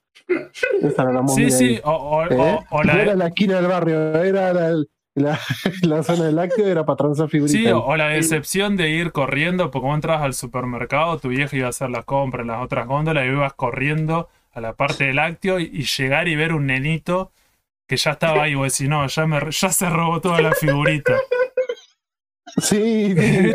y, y, y si no había nadie, estar perseguido porque pase algún empleado o algo. Diga algo. Agarrar, yo, ¿sabés lo que hacía? Agarraba, agarraba la- el, el carrito, ¿viste? Metía tres o cuatro Jimmy y me iba a otro Ah, ah, lado, no me otro- quedaba ahí en la parte del lácteo. Sí, y me quedaba mirando las mayonesas y mientras miraba las mayonesas con la mano iba sacando el el comer la figurita. Después volvía al lácteo, dejaba esos cuatro y sacaba otros cuatro más y así, así. Y después, Qué eh, enseñanza que está dejando este podcast, chicos. ¿eh? y después la vergüenza de ir un par de días después al supermercado y ver llegar a la Sí, parte que- y que ya estaban sí. todos despegados y que- y que tu vieja te diga, ah, Ah. a vos, a vos que tanto te gustan los Jimmy, comprate uno. Pero- Y cuando querías agarrar uno, vos decís, No. están todos robados. Entonces vos decís un bajón. Y tu vieja te decía, che, pero no es que te Están gustaban. Vos decís, no es que te gustaban. Y entonces vos decirle, no, no, no me gustan tanto. Entonces tus viejos no, no Encima- entendían nada. Imagínate lo mal que lo mal que le ha pasado a que le han regalado un Jimmy, un Jimmy sin, sin figurita. Que estaba en la casa el chico y le digo, mira, te traje el postrecito que te guste. Cuando el loco vea que no tenía figurita. Encima, Eso era el postre feo. Jimmy, el postre Jimmy era caro, man, es como comprarte un serenito hoy en día. man. Sí. Mm. Eh, por eso, piensen estos Oh, álbumes, no álbumes, de álbumes de figurita que, por ejemplo, eran 20. Que también era raro, vos decís, ¿en cuánto tiempo Mm. te puedes comprar 20 postrecitos, Jimmy? ¿Cierto? Vos Yo decís, lo compraba en un día. Dos a lo sumo. eh, sí, sí, comprar, robar. eh, el podcast esto es- se transformó en sinónimo. Pero digo, si, si vos querías, si vos querías ir por lo legal y para hacer las cosas bien, vos decís, es tan fácil que tres meses, cuatro meses para comprar 20, porque no es tan fácil. ¿no? Decís, Un mes, Mm. ponele si tenías hermanos. Mm. Sí, pero es un Ahí, montón de... Ahí directamente ibas y estabas en el día ya lo completabas. Sí. Sí. Y porque si te vas a varios supermercados lo completaba, yo hacía eso. Mm. Pero imagínate vos eh, la cantidad de álbumes que han llegado a los locos estos. Yo en esa época le- me lo sacaba de norte, o el Walmart, cuando recién se instaló acá. Ah, no, yo iba a la cooperativa obrera, al acuario, esos lugares de acá. Es el C. Igual, los que eran más difíciles eran los de chicles. Sí, sí, ahora, ahora, Sí. ahora si querés, ahora si querés Mm. pasar. Digo, digo, para cerrar con estos álbumes de, de Jimmy, Para mí lo, lo que tenía, Ah, que era más pero- trucho, digo, digo, para pero- hacer- sí. eh, perdón. eh, había un álbum de los Power Rangers que venían las, las figuritas, los stickers eh, en el chupetín, en el envoltorio del chupetín. No sé si se acuerdan. Sí, Eran unos chupetines que te traían el envoltorio así del color de los Power. Creo que traía el dibujo del casco. Y adentro te traía la figu. Yo me acuerdo que me, aparte- me- me compraba de a 30. Era un vicio al pedo, era para la figurita. aparte-. Y aparte no solo eso, Mm. chupetín era, tenía la formita y adentro tenía chicle. Ese, tenía chicle, sí, sí, sí. Era buenísimo. Esa que Mirá lo que me acordé justo, porque esa me mandaban a buscar cerveza y me traía 5 o 6. Perdón, esa que están, Sánchez. que están los, esa que están los dos Android la tengo. Eh, Tengo poquitas de esas, boludo. Si No. te faltan un día de me te las mando por me faltan tengo faltan la varias. 18 y la 20. No, digo, digo, para cerrar con esto, digo, si hablamos que los de Ultra Figura, medios ladrones, estos eran más ladrones, porque, por ejemplo, si veo este álbum de figuritas, eran 20 figuritas, y en 20 figuritas está toda la saga de Cell completa, ¿cierto? La figurita 1 es Gohan y Trunks, la del futuro diferente. En la 2 está Tenshin Han atravesado por 18. En la 3, Trunks está transformado en Super Saiyajin cuando era super grandote. Después Trunks y Goten están peleando. Después Goha- Gohan está entrenando a Goten en la 5. Y la última, la 20, están los tres androides. En la 17 aparece Mr. Satan. En la 14 está reviviendo Trunks del futuro. O sea, para mí, esto sí era un choreo porque vos decís, te das cuenta como diciendo, bueno, vamos con, las, con esta saga en 20 figuritas, que es cualquier cosa. Y está. Que, que era, no sé, era cualquier cosa. Y después para mí lo de Jimmy, el, el- el otro de Jimmy, fíjate Sarino, no sé, que se lo estoy mostrando. Ya te ese, podía- ese es el que ese brillaba en la oscuridad, ¿no? pero lo que te podía ganar, miralo, las películas editadas. Ah, mira, esas son las de Plus Videos, sí, ahí dice Plus. Sí, no era sí, la de Plus Videos. En el otro, cierto, el otro álbum de figuritas. Te podías ganar, dice, "Disfrut- divertite disfrutando del irresistible sabor de Jimmy, despegar los Lumi Stickers que son luminosos, por si no te quedó claro, eh, menor estúpido. Colecciona los 20 Lumi Stickers de Dragon Ball Z pegándolo en tu Lumi Póster o cualquier lugar de tu cuarto. Y después dice, una vez completo tu Lumi Póster, recorta el cupón, llenalo con tus datos y envíalo a casilla correo tal y tal y tal. Participa del sorteo de videos inéditos de Dragon Ball Z editados por Plus Video. Cierto, fíjense, o sea, Antes, antes ya habían sido editados por Vértice. Pero bueno, la de Plus Videos, o sea, vale aclarar que para- como extra eran mejor calidad que lo de Vértice. Pero bueno, pero acá, o sea, o sea, acá, acá era completarlos. ¿Dice algo de derechos? Sí, eh, acá, Algo. acá como es una empresa, tiene, o sea, en el álbum, que es bastante grande, tiene la última página y la contratapa, media página, con, con cuestión como de los, lo- como ya la parte legal. Entonces, en Nestlé Argentina S.A., en adelante el organizador, y te explica cómo es todo lo del tema de, cómo se llama la base de la promoción Jimmy Lumi Sticker Dragon Ball Z. No ¿Qué? dice nada de Shueisha. Pero, por Se ejemplo, afanaron a pero- cuatro manos. Pero, por ejemplo, ¿saben cuánto, cuántos álbumes hicieron de esto, de, de los Lumi Sticker, que está el número atrás? Dice, se distribuirá un total de 2 millones de álbumes a través de Insert en revista nueva, que va a ser en el 99, en la revista Villiquen. Ah, mirá, justo lo que preguntabas vos, Sarino, ¿estás escuchando? Mirá Sí, dónde... es más, la revista nueva, eh, la revista nueva la compraban en casa, boludo. Nunca me llegó esa Dice- mierda. Lo quiero, boludo. El, el, de, el, de, el de Jimmy de los Lumi Sticker, ¿dónde conseguía estos álbumes? Era 500, eh, 505.000 unidades en la revista Nueva. Después en la revista Villiquen 200.000. En la revista Genios 360.000. Y 400.000 unidades se colocarán en los packs por 3 de Copita Jimmy. El álbum incluye un cupón y no sé qué. Fíjense que acá incluso te explicaban de los 2 millones de álbumes cómo eh, dónde conseguías. ¿Cierto? No eran en los kioscos, sino de esa manera en, en estas revistas. La revista nueva la compraban en casa. Capaz que mi hijo lo tiraron, boludo. Y puede ser. Nunca, boludo. Yo ese álbum lo quería, boludo.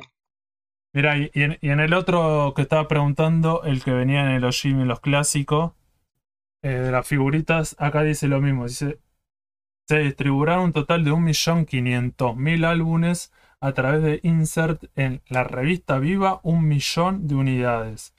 Y 400.000 unidades se colocarán en los packs por 3 de Copita Jimmy. Así que de esa manera conseguí este álbum. Yo creo que lo había conseguido en el supermercado. Así que era que estaba en la revista Viva, que era de, de Clarín. Un millón de unidades. Pero yo me acuerdo haber tenido más.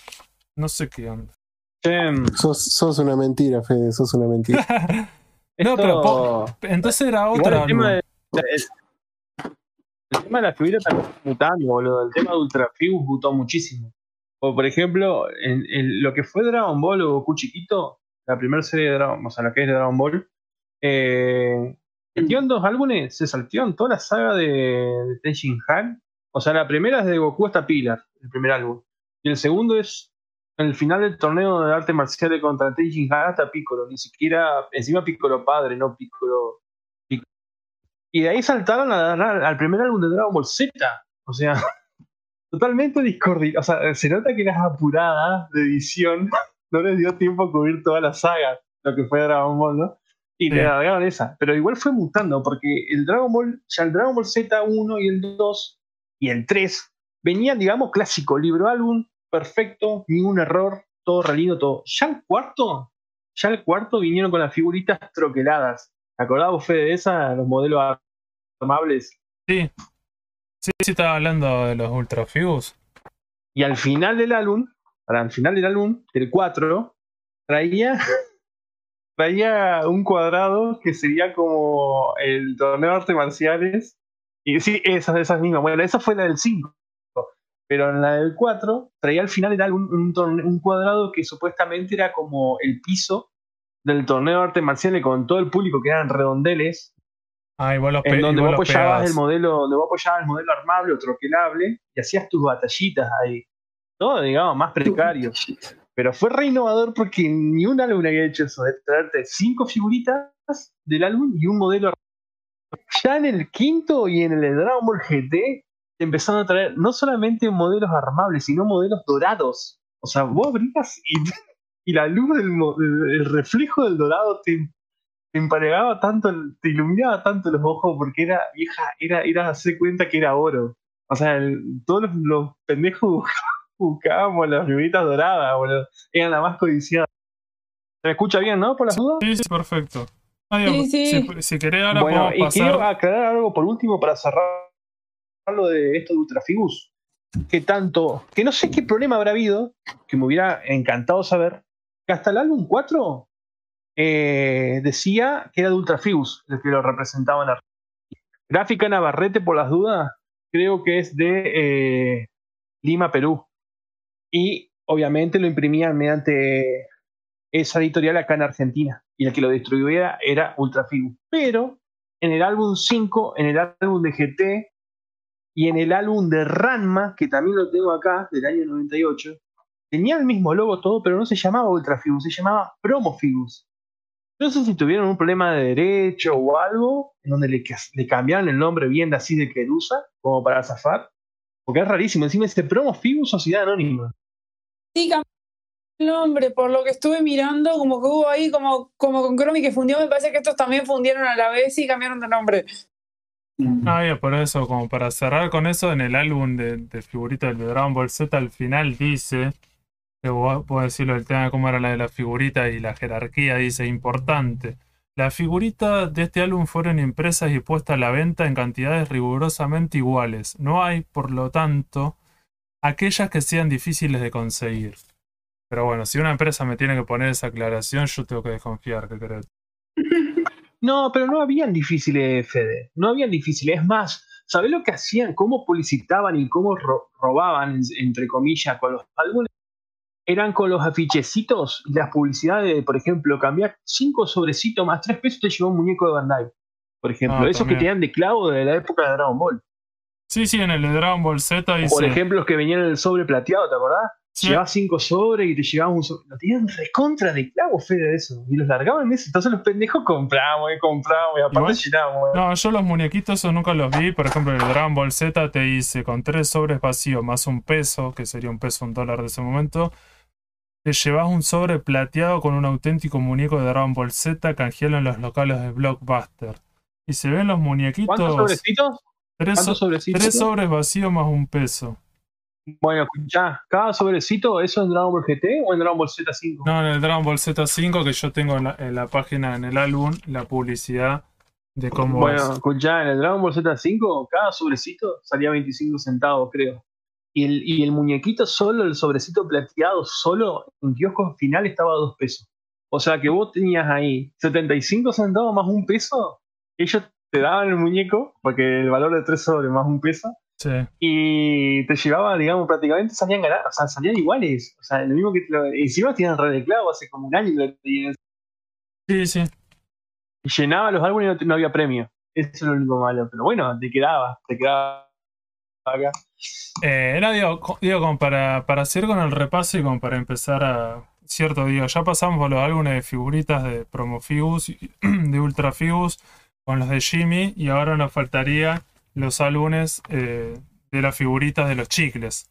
Eso era lo, creo que tal era lo más complicado, porque ahí sí no podíamos robar y había que comprar eh, chicles, los chicles eran baratos, pero el problema que tenían los chicles, yo me acuerdo comprar 20, 30 chicles, que era un desperdicio, porque después lo andabas masticando y era como estabas re empachado de masticar chicle. Y las figuritas también era bastante complicado, no eran de buena calidad, eh, eran todas como plateadas. Yo acá tengo uno de Dragon Ball Z, dice un super poste col- coleccionador para juntar los espectaculares stickers que vienen en los chicles de Dragon Ball Z, que es de Arcor. Arcor. Sí. Que lo abrías el- Y te pasaba que te venían, te venían las difíciles y anda a encontrarlas. y estaban mal cortadas, porque son 43 y Pará, Fede, yo no sé si a vos te pasaba, vos tenés mi mamá, Fede, son un año más chico, pero no sé si te pasaba. que No, yo soy más chico. Quiero, que, Era- quiero, Habían quiero pibitos dejar que por. compraban los chicles por comprarlo. No, no, no. O sea, no le daban bola a la figurita, las tiraban. Y uno estaba cirugiando la figurita, man, en el suelo. Bueno, es que en realidad yo estaba en el otro grupo. Yo estaba en el grupo de que compraba por la figurita y no me interesaba el chicle porque ya estaba repasado. Entonces, había como dos grupos de, de pibes en ese momento. Los que compraban los chicles porque eran unos adictos y no les interesaba esa serie. Y después estábamos el otro grupo que vos decís, al tener que comprar tantos chicles, en un momento te cansabas de masticar estos chicles que eran bastante ordinarios. Y vos lo único que te interesaban las figuritas. Después también te veían tus viejos que te diciendo, che, Sí. tenemos. Que encima, viste, era comprar 20 chicles, sacarles a todos el, el- el- fi- el sticker, pero para sacarlo lo tenías que como abrirlo del paquete. Entonces todos los chicles te quedan como abiertos, no sabías dónde guardarlos, se te llenaban de, de tierra. Y era como, era asqueroso. O los guardabas en algún lugar y después por el calor se te derretían. Y después, Sí, no, eso era impresentable totalmente. me parece ¿No o sea, que a mí la, la, fo- la, la dueña de la fotocopiadora de la escuela, que también en la kiosquera, me guardaba las cajitas de los chicles? Las tengo y las escaneé hace poco, así que la, la voy a tirar, te la voy a pasar que la subí para la lista en boludo para que la gente lo vea. Eh, tengo la de los chicles, tengo las cajitas y, lo, lo- y los envoltorios de ambos álbumes. Sí, Eh, sí, y tengo sí, también. repetidas todavía. No, yo, yo lo que quiero decir de, de- de la gente de Juan Carlos eh, Arcor es que si si ves las figuritas plateadas, están todas mal cortadas. Me acuerdo que eso te generaba bastante indignación. Como que eran tiras y vos decís, están todas mal cortadas. ¿A vos no se te pasó que en ese álbum, Fede, se te estaba descascarando lo plateado? Sí, tengo la figurita, la 17, que sería, es como el opening, el, el más pop- el último de Dragon Ball Z, y casi no se ve. Se le está saliendo como que se le... Entonces sí, pero pensé que era mi álbum normal que ya No, no, descascarando. se, Entonces se se está descascarando.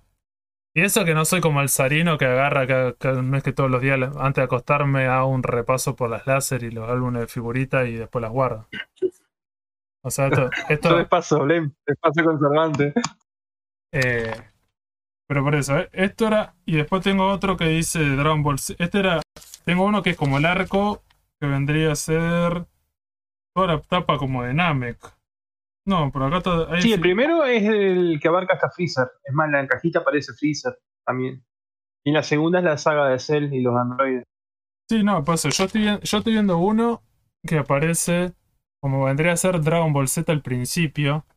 Ese fue el primero, Fede. Ese fue el primero del año ca- 98. creo. sí, pero arranca la figurita 1 es como del, es del opening. La 3 sigue siendo No de tiene historia. La, la No 3 tiene eh, historia, eh, son solamente para coleccionar. Claro, un scre- screenshot de. Ya después la 14, el Maca- Macanco Sapo de Pícoro. Y la última, las 37, es cuando Goku le está pegando una piña a Vegeta con el Kaioken. Pero es como si era- eran como momentos. Pero yo lo que veo en el otro álbum, el 1 está Krillin, Gohan y Dende en Namek. Y en el 43 está Gohan Super Saiyajin nivel 2.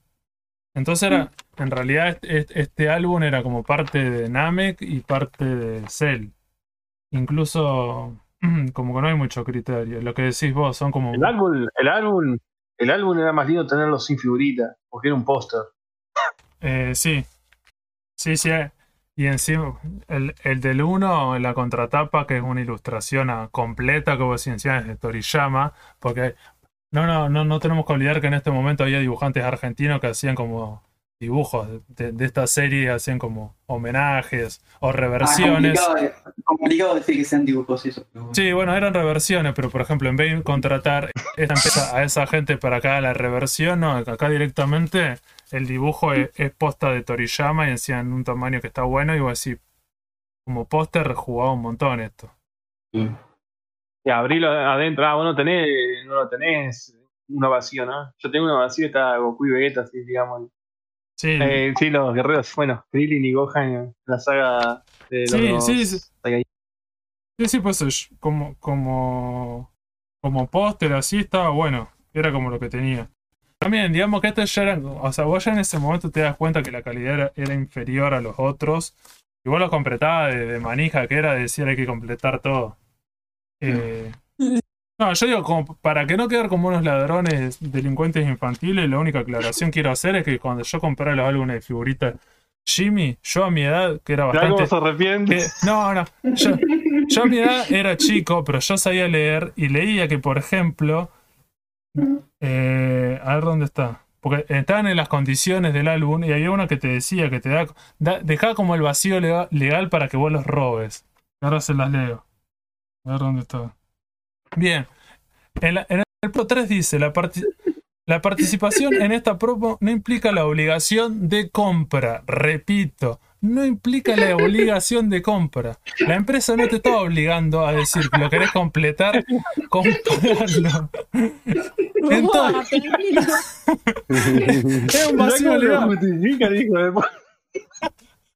Hay un vacío legal. ¿Cierto? Como para, para que no le quedó claro, ¿cierto? Vamos a las bases y con las bases de la promoción Jimmy La única regla que hay Dragon Ball Z dice no te 3D. puedes robar más de cuatro figuritas por día. Decía, la participación en esta promoción no implica la obligación de compra. Después, bueno, en realidad dice que los interesados en hacerlo deberán escribir a, bueno, que podías escribir a, a la empresa y ellos te mandaban un álbum y un paquete y un álbum por persona y un sticker por Sí. persona te daban. Esa parte era como, como ya era como muy vericueto legal y no se, ca- no se comprendía bien, entonces bueno, a tu tierna infancia, en tu tierna edad, vos leías eso que no... Sí, yo me acuerdo cuando era chico leer eso, cuando decís, acá, a- pará, acá me está diciendo la empresa que no, no estoy obligado a comprarlo. Entonces vos decís, Me puedo bueno, afanar todo. sí, me está, dej- me está, dej- ¿Cómo lo lleno? me está ¿Cómo dejando... lo lleno yo que soy tan correcto? Esa era, era tu excusa por si te llegan a agarrar en el súper. Sí, sí, tenías que ir armado. Nada, igual a esa edad no, no era tan común que te agarre. Pero bueno.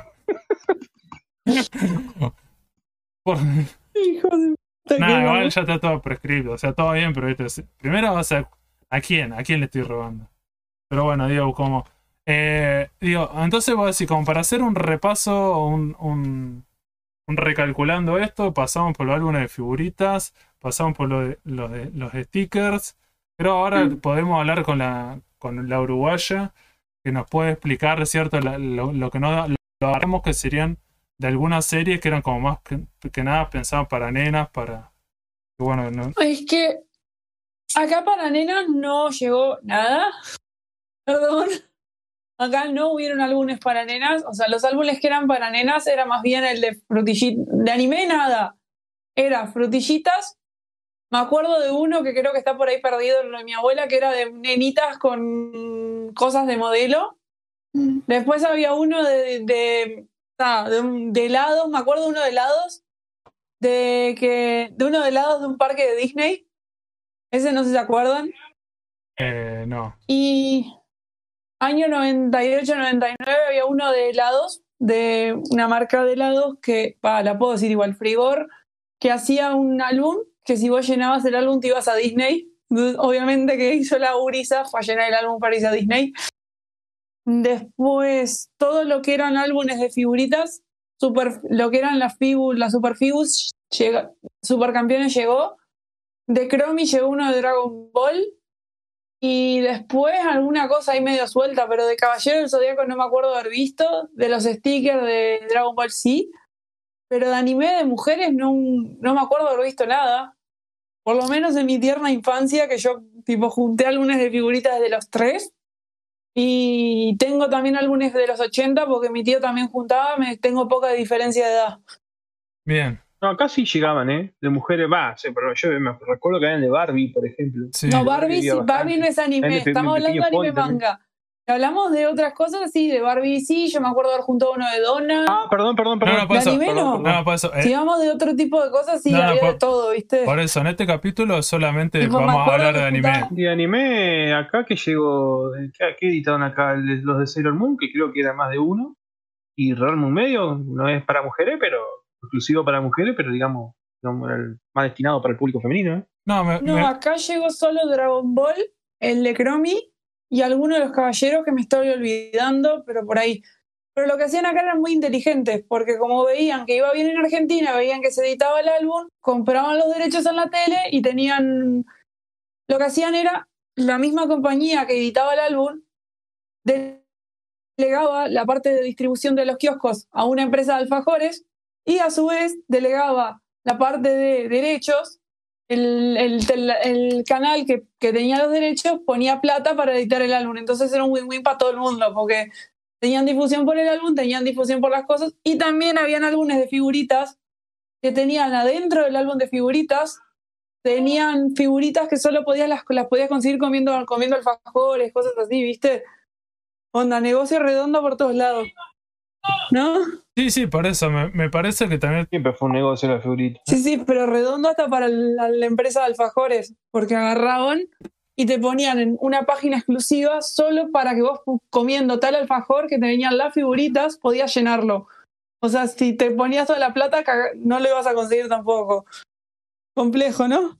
Sí, sí, pero por eso, digo, me parece lo que La podemos. tenían toda pensada, Lo que, ¿no? lo que podemos hablar de, de ese momento, digo, si hablamos del, del público. Sí, tuvo un, tuvo un curro. Como los, los- los alfajores del Diegote, que venía con las medallitas del Diego. Ah, Ah, ¿te sí, no hablamos de eso, pero entonces lo podemos tomar para otra ocasión, la de agarrar y Sí, merchandise y. considerar eso. Sí, sí, hay un montón, pero bueno. La de los álbumes de figuritas con alfajores. Eh, Bueno. No, no, digo, lo, lo- lo que. ¿Hay alguien? Sí, porque Fede se mutió. Ah, Ok. soy un pajero, la concha de su madre. Yo con Ahí hablando está. Por fin, se, por fin se mutió Fede. ¿Por qué no? Puta que lo parió. No, no, yo lo que quería decir con esto, como para cerrar, algo si tiene que ver también con el, con el momento del, del, mer- ¿Todavía tenías algo para decir? del mercado. No, yo lo, yo lo único que quería decir con los momentos del mercado, que tenía que ver con del tema de que no había cosas para el público femenino, ¿cierto? Para la- las nenas, las, para las mujeres, porque en realidad no había mucho anime para mujeres en ese momento. Entonces, en realidad, si querías conseguir, en realidad la- las chicas sí con- compraban álbumes, pero eran de otras franquicias, de otras cosas, porque el anime en, ese momento no le daban bola eh, a ese público. Entonces, en realidad me acuerdo que, Anime femenino cero. claro, no había, pero bueno, estaban buscando otras cosas, ¿cierto? Había otro tipo de álbumes, porque en ese momento era como cualquier empresa, cualquier franquicia tenía, tenía un álbum. Sí, sí. Pero Eh, Sarino, no sé si querías hacer algún comentario, alguna otra cosa más que te haya quedado en tu investigación. Yo ya llegué hasta estos álbumes. No he conseguido. Sé que se editaron de los Caballeros Zodíaco nuevos. Eh, se editaron de Dragon Ball Super, Dragon Ball Z Kai. Pero no, no llegué a juntarlos. Digamos, no los junté y yo ya eso hace poco, poco, poco tiempo y yo ya no, no compro figuritas. o sea, no. Me gustaría hacer un día si por ahí me pinta, compraría, pero no. Encima no, pero caro. eso ¿no? ya te los venden, vas al Panini Point y te los venden llenos. Eh, Ni siquiera tenés que quemarte las pestañas. Yo cuando empezó en el 2015 Dragon Ball Super compré un, pa- un par de paquetes de figuritas, pero después cuando saqué la cuenta cuánto me cuánto terminaba necesitaba para llenarlo eran como no sé si en ese momento como dos mil pesos era una cosa así. Y voy decir, con esa guita me compro no sé cuántos manga y no lo compré por eso. Me pareció que, que no, lo, no lo valía. Que también pasa Igual eso ahora, hoy en día. igual ahora lo que hacen es para la gente como nosotros, que tipo es una, es muy caro juntar el álbum, te van a, vas al punto de figuritas y le decís, vos quiero el álbum completo. Perfecto, es tanta plata. Y hasta te sale más barato. O sea, te perdió la magia de eso, ¿viste? Sí, sí, Y yo, sí. ni, ni- yo ni sabía que existía esa oportunidad. O sea, Sí, tampoco tiene mucho sentido comprarlo ya todo completo. No, no, no, pero bueno, incluso hay empresas en el presente en Argentina que están como reeditando álbumes de los, de los 80, porque vamos a hablar en otro, en otro, en otro episodio. Y también los lo, comprar los paquetes completos, ¿cierto? Están los sobrecitos cerrados, pero como que tenés supuestamente la experiencia de, abrir- de, de sacar la figurita e ir pegándola. y- pero no sé. también eh, para, para otro podcast también están reeditando dentro de esa temática las cartas Flomi. La vieja de los 80 la están reeditando. Todas en el mismo formato. Eso es gloria. Pero bueno, otro Sí, sí, podcast. totalmente. Para No, la gente no, que no, colecciona otro- otro podcast. es un golazo. Es un golazo, la verdad que está bueno. O sea, esas cartas, bueno, voy a meter. Estas cartas son tan, tan importantes que tipo toda mi infancia me crié con esas y las de, las de Transformer y las de Super Amigos.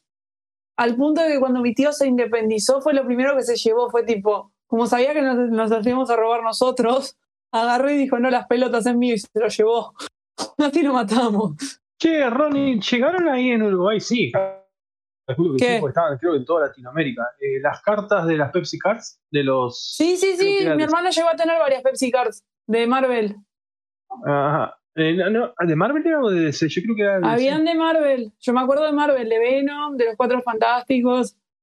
Ah, no, no, yo, yo decía la de DC. Acá estuvo el de DC, el que más pegó. Y Las de DC son más viejas. En un folio para meter las cartas ahí.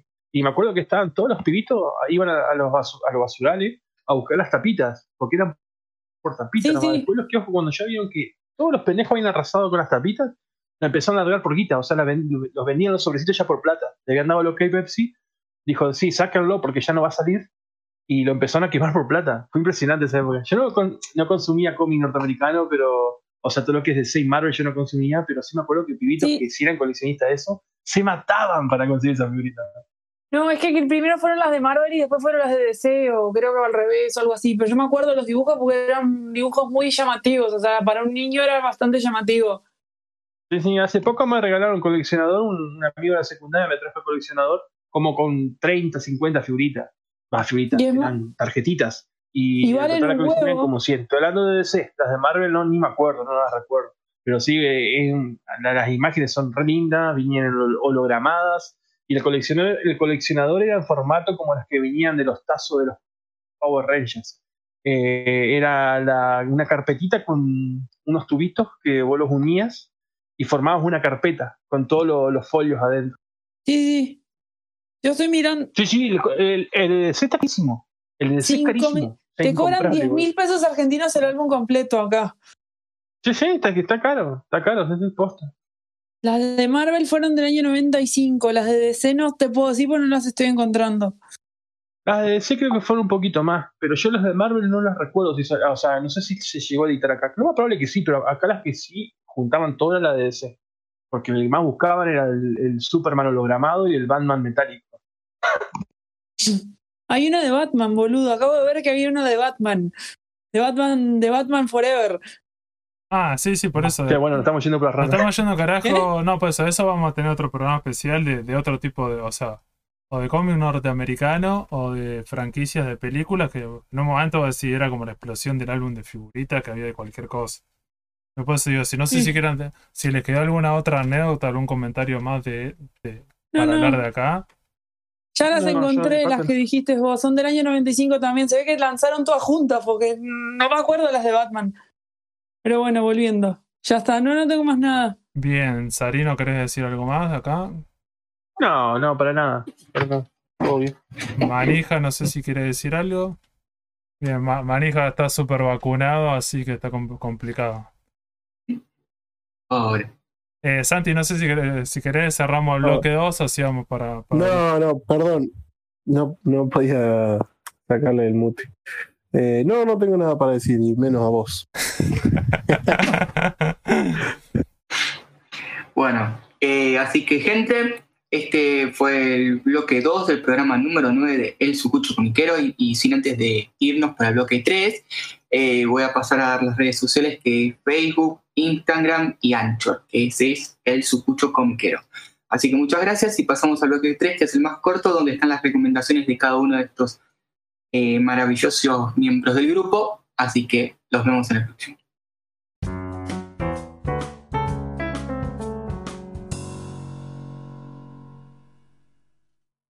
Señores, estamos en el bloque número 3 del Subcucho Comiquero, programa número 9. Y en este bloque siempre hablamos sobre eh, novedades o lo que leímos cada uno, o si vimos alguna serie y va a ser alguna recomendación de cada persona. Eh, voy a empezar yo primero porque tengo ganas eh, para cerrar y porque leí algo que me gustó mucho. Es una serie corta. Voy a hablar sobre la nueva licencia de Ibrea que la leí ayer, que es Bestiarius, una serie de de siete tomos, páginas a color, eh, un dibujo de arte, la verdad, hermoso, historia cruda, eh, vieja, eh, sobre un poco de fantasía, sobre la época del Imperio Romano, es en sí, y la verdad que está muy bien dibujada. Hasta ahora el guion que lo leí va bien. Los personajes principales son un humano y un dragón. A mí los dragones me encantan, ya con eso voy a decir todo. Y muy recomendable, Bestiarios. Así que la dejo. Y se la voy a recomendar a alguien en este grupo que la lea, que se llama Sarino. Y que Y la compre. aparte, estuve chumbeando, no, no es mal precio, ¿eh? Por la presentación, como viene, re- re- o sea, es el precio tanco. Ya está bueno. Sí, el precio tanco. Precio tango y con hojas a color. Y está terminada la serie encima. Y es corta. Está terminada. Siete tomitos. Es Corta. Sí, sí, es corta. La terminas este año, si la hace administrar Sí. bien. Eh, eh, Ibrea. Así que esa es mi recomendación de la semana. Perfecto. Eh, no sé si Ronnie quería recomendar algo. Quería re- recomendar un podcast que se llama Perdidos en el Éter, que es lo mismo que hacemos nosotros, pero con mucho más experiencia. O sea, tienen como 20 años, han tenido un- incluso un. No, 2003, ya sé como sí, hace 20 años que están casi mm, teniendo su espacio semanal, primero en la radio, después se mudaron al podcast. Y también está bueno porque tienen su página de internet, su Instagram, su Facebook, y ahí también ponen muchas noticias que, de las cuales están buenas porque son buenas fuentes. Y es un, también es un espacio de debate que debaten también más de cultura pop que de manga y anime. O sea, nosotros nos enfocamos en otras cosas, ellos van más enfocados en lo que es cultura general eh, y cultura pop. Ok. Bien, perfecto. Y ya los vamos a invitar a algunos de los, de, de los conductores en el año seguramente. Ya vamos a hacer, Probablemente. ha- hagamos alguna, al- alguna, alguna colaboración. Digo, Un simulcast. sí, podríamos hacer algo así. Digo, Sarín, eh, Manija, ¿querés recomendar algo? ¿Alguna cosa que Eh, hayas disfrutado la última semana con mucho, que, te- que lo hayas sentido en el corazón y lo hayas disfrutado, que lo quieras recomendar? Eh, sí, no lo que vos pensás, pero recomiendo el manga de Un día reencarné en Yancha. Es Ah. muy bueno. Agotado, ¿eh? Voy a decir esto. Yamcha y Yako se están agotando, así que el que quiere leer algo de Toriyama un poco diferente, cómprelo antes que se agote, ¿eh? Porque no te lo Me digo. falta Yako. Nekomajin y Yako me faltan. Ok. Pero este de Yamcha, cualquier fanático de Dragon Ball lo tiene que leer sí o sí. Es, es muy bueno. Aparte, te cagás de risa de que arrancaste. Sí. Todo Sí. de risa, pero mal. Sí. Y, Es muy bueno, la verdad, me encantó. Y- No esperaba que sea tan, tan, tan divertido, tan bueno. y está bueno que es como otro dibujante, es cierto, no esto es Yotaro Es otro Sí. dibujante, sí. es es Dragon, un- Dragon Lee, Dragon Gon Lee, no sé, algo así. Sí, Dra- Dragon Lee, a mí me que gusta. él mismo se dibuja como si fuera Bruce Lee Sí, también. a mí, a mí me Mm. gusta más que, que Toyotaro, los dibujos que hace, porque también es un diseño como que diferente. El- el- Me parece Toyotaro como que copia demasiado a Toriyama y este es como más estilizado, no se va por otro lado el dibujo. Eh, me parece. Y la Mm. historia está buena. está buena, es, es un tomo unitario, Sí. con- conciso. Cortita, ¿eh? Cortita, nada de otro mundo. Sí, ni siquiera 200 páginas, debe tener 150 capaz, ¿no? Incluso, in- pero incluso está buena la idea y casi que te da ganas que lo hubieses tirado, lo hubiese seguido, ¿cierto? Como Sí. lo hubiese profundizado porque es como muy por arriba. Está, esa es la idea, es muy, muy buena. Ahora seguiría Sari. ¿Yo? ¿Qué? ¿Qué cosa? ¿Qué? ¿Qué ¿Qué, tenés para recomendar? Eh, las últimas de la Eh. semana, que, algo que hayas conseguido, algo que hayas leído, que quieras recomendar a, a la, a la audiencia, ¿cierto? Siempre teniendo en cuenta que estamos en un podcast de, de historieta y cultura pop y dale para adelante. Bueno, este, lo último que leí fue el unitario de Rumiko Takahashi, eh, Historias de un espejo. Está muy bueno, lo recomiendo mucho porque la verdad que me, me llegó. Son historias cortitas cada capítulo. Son capítulos cortitos, historias autoconclusivas. En cada, ca- en, en cada capítulo te dejan un mensaje. Hay historias trágicas, hay historias que te cagan de risa, mucho humor. Hasta incluso el- tienen como un bonus una historia entre Adachi y una comparación de lo que fue Adachi y que es el autor de Touch y Rumiko Takahashi y es como que bueno no lo puedo contar porque tienen que verlo está bueno no quiero spoiler está muy bueno eso lo recomiendo muchísimo creo que lo editó Ibrea en 2016 creo que lo editó Ibrea en 2016 y el original ni sé creo que 2004 salió ese tomo allá en Japón Bien, perfecto. ¿Alguna otra cosa que quieras Y- recomendar? y de, de tele de- en tele o en serie vi Equinox una serie danesa que está buena la recomiendo y por favor si alguien usa la plataforma Netflix no mire la quinta ola porque es malísima yo la vi me comí el viaje pensando que iba a estar buena Ah, una, la quinta ola la trabaja peli, ¿no? Loe Moretz. Sí. ¿Eh? ¿Moretz? Sí. Bueno, la, la más conocida de Kikas. Eh, la vi re ilusionado, pensé que iba. Pinta bien la película y decae muchísimo, pero muchísimo. Y a mí me pareció una poronga, pero bueno, si el que la quiere ver, más no voy a comentar. Bien. Eh, sería- Pero la veo por la guay, nada más. sí, ¿qué sería la, la, la anti-recomendación? Pero bien.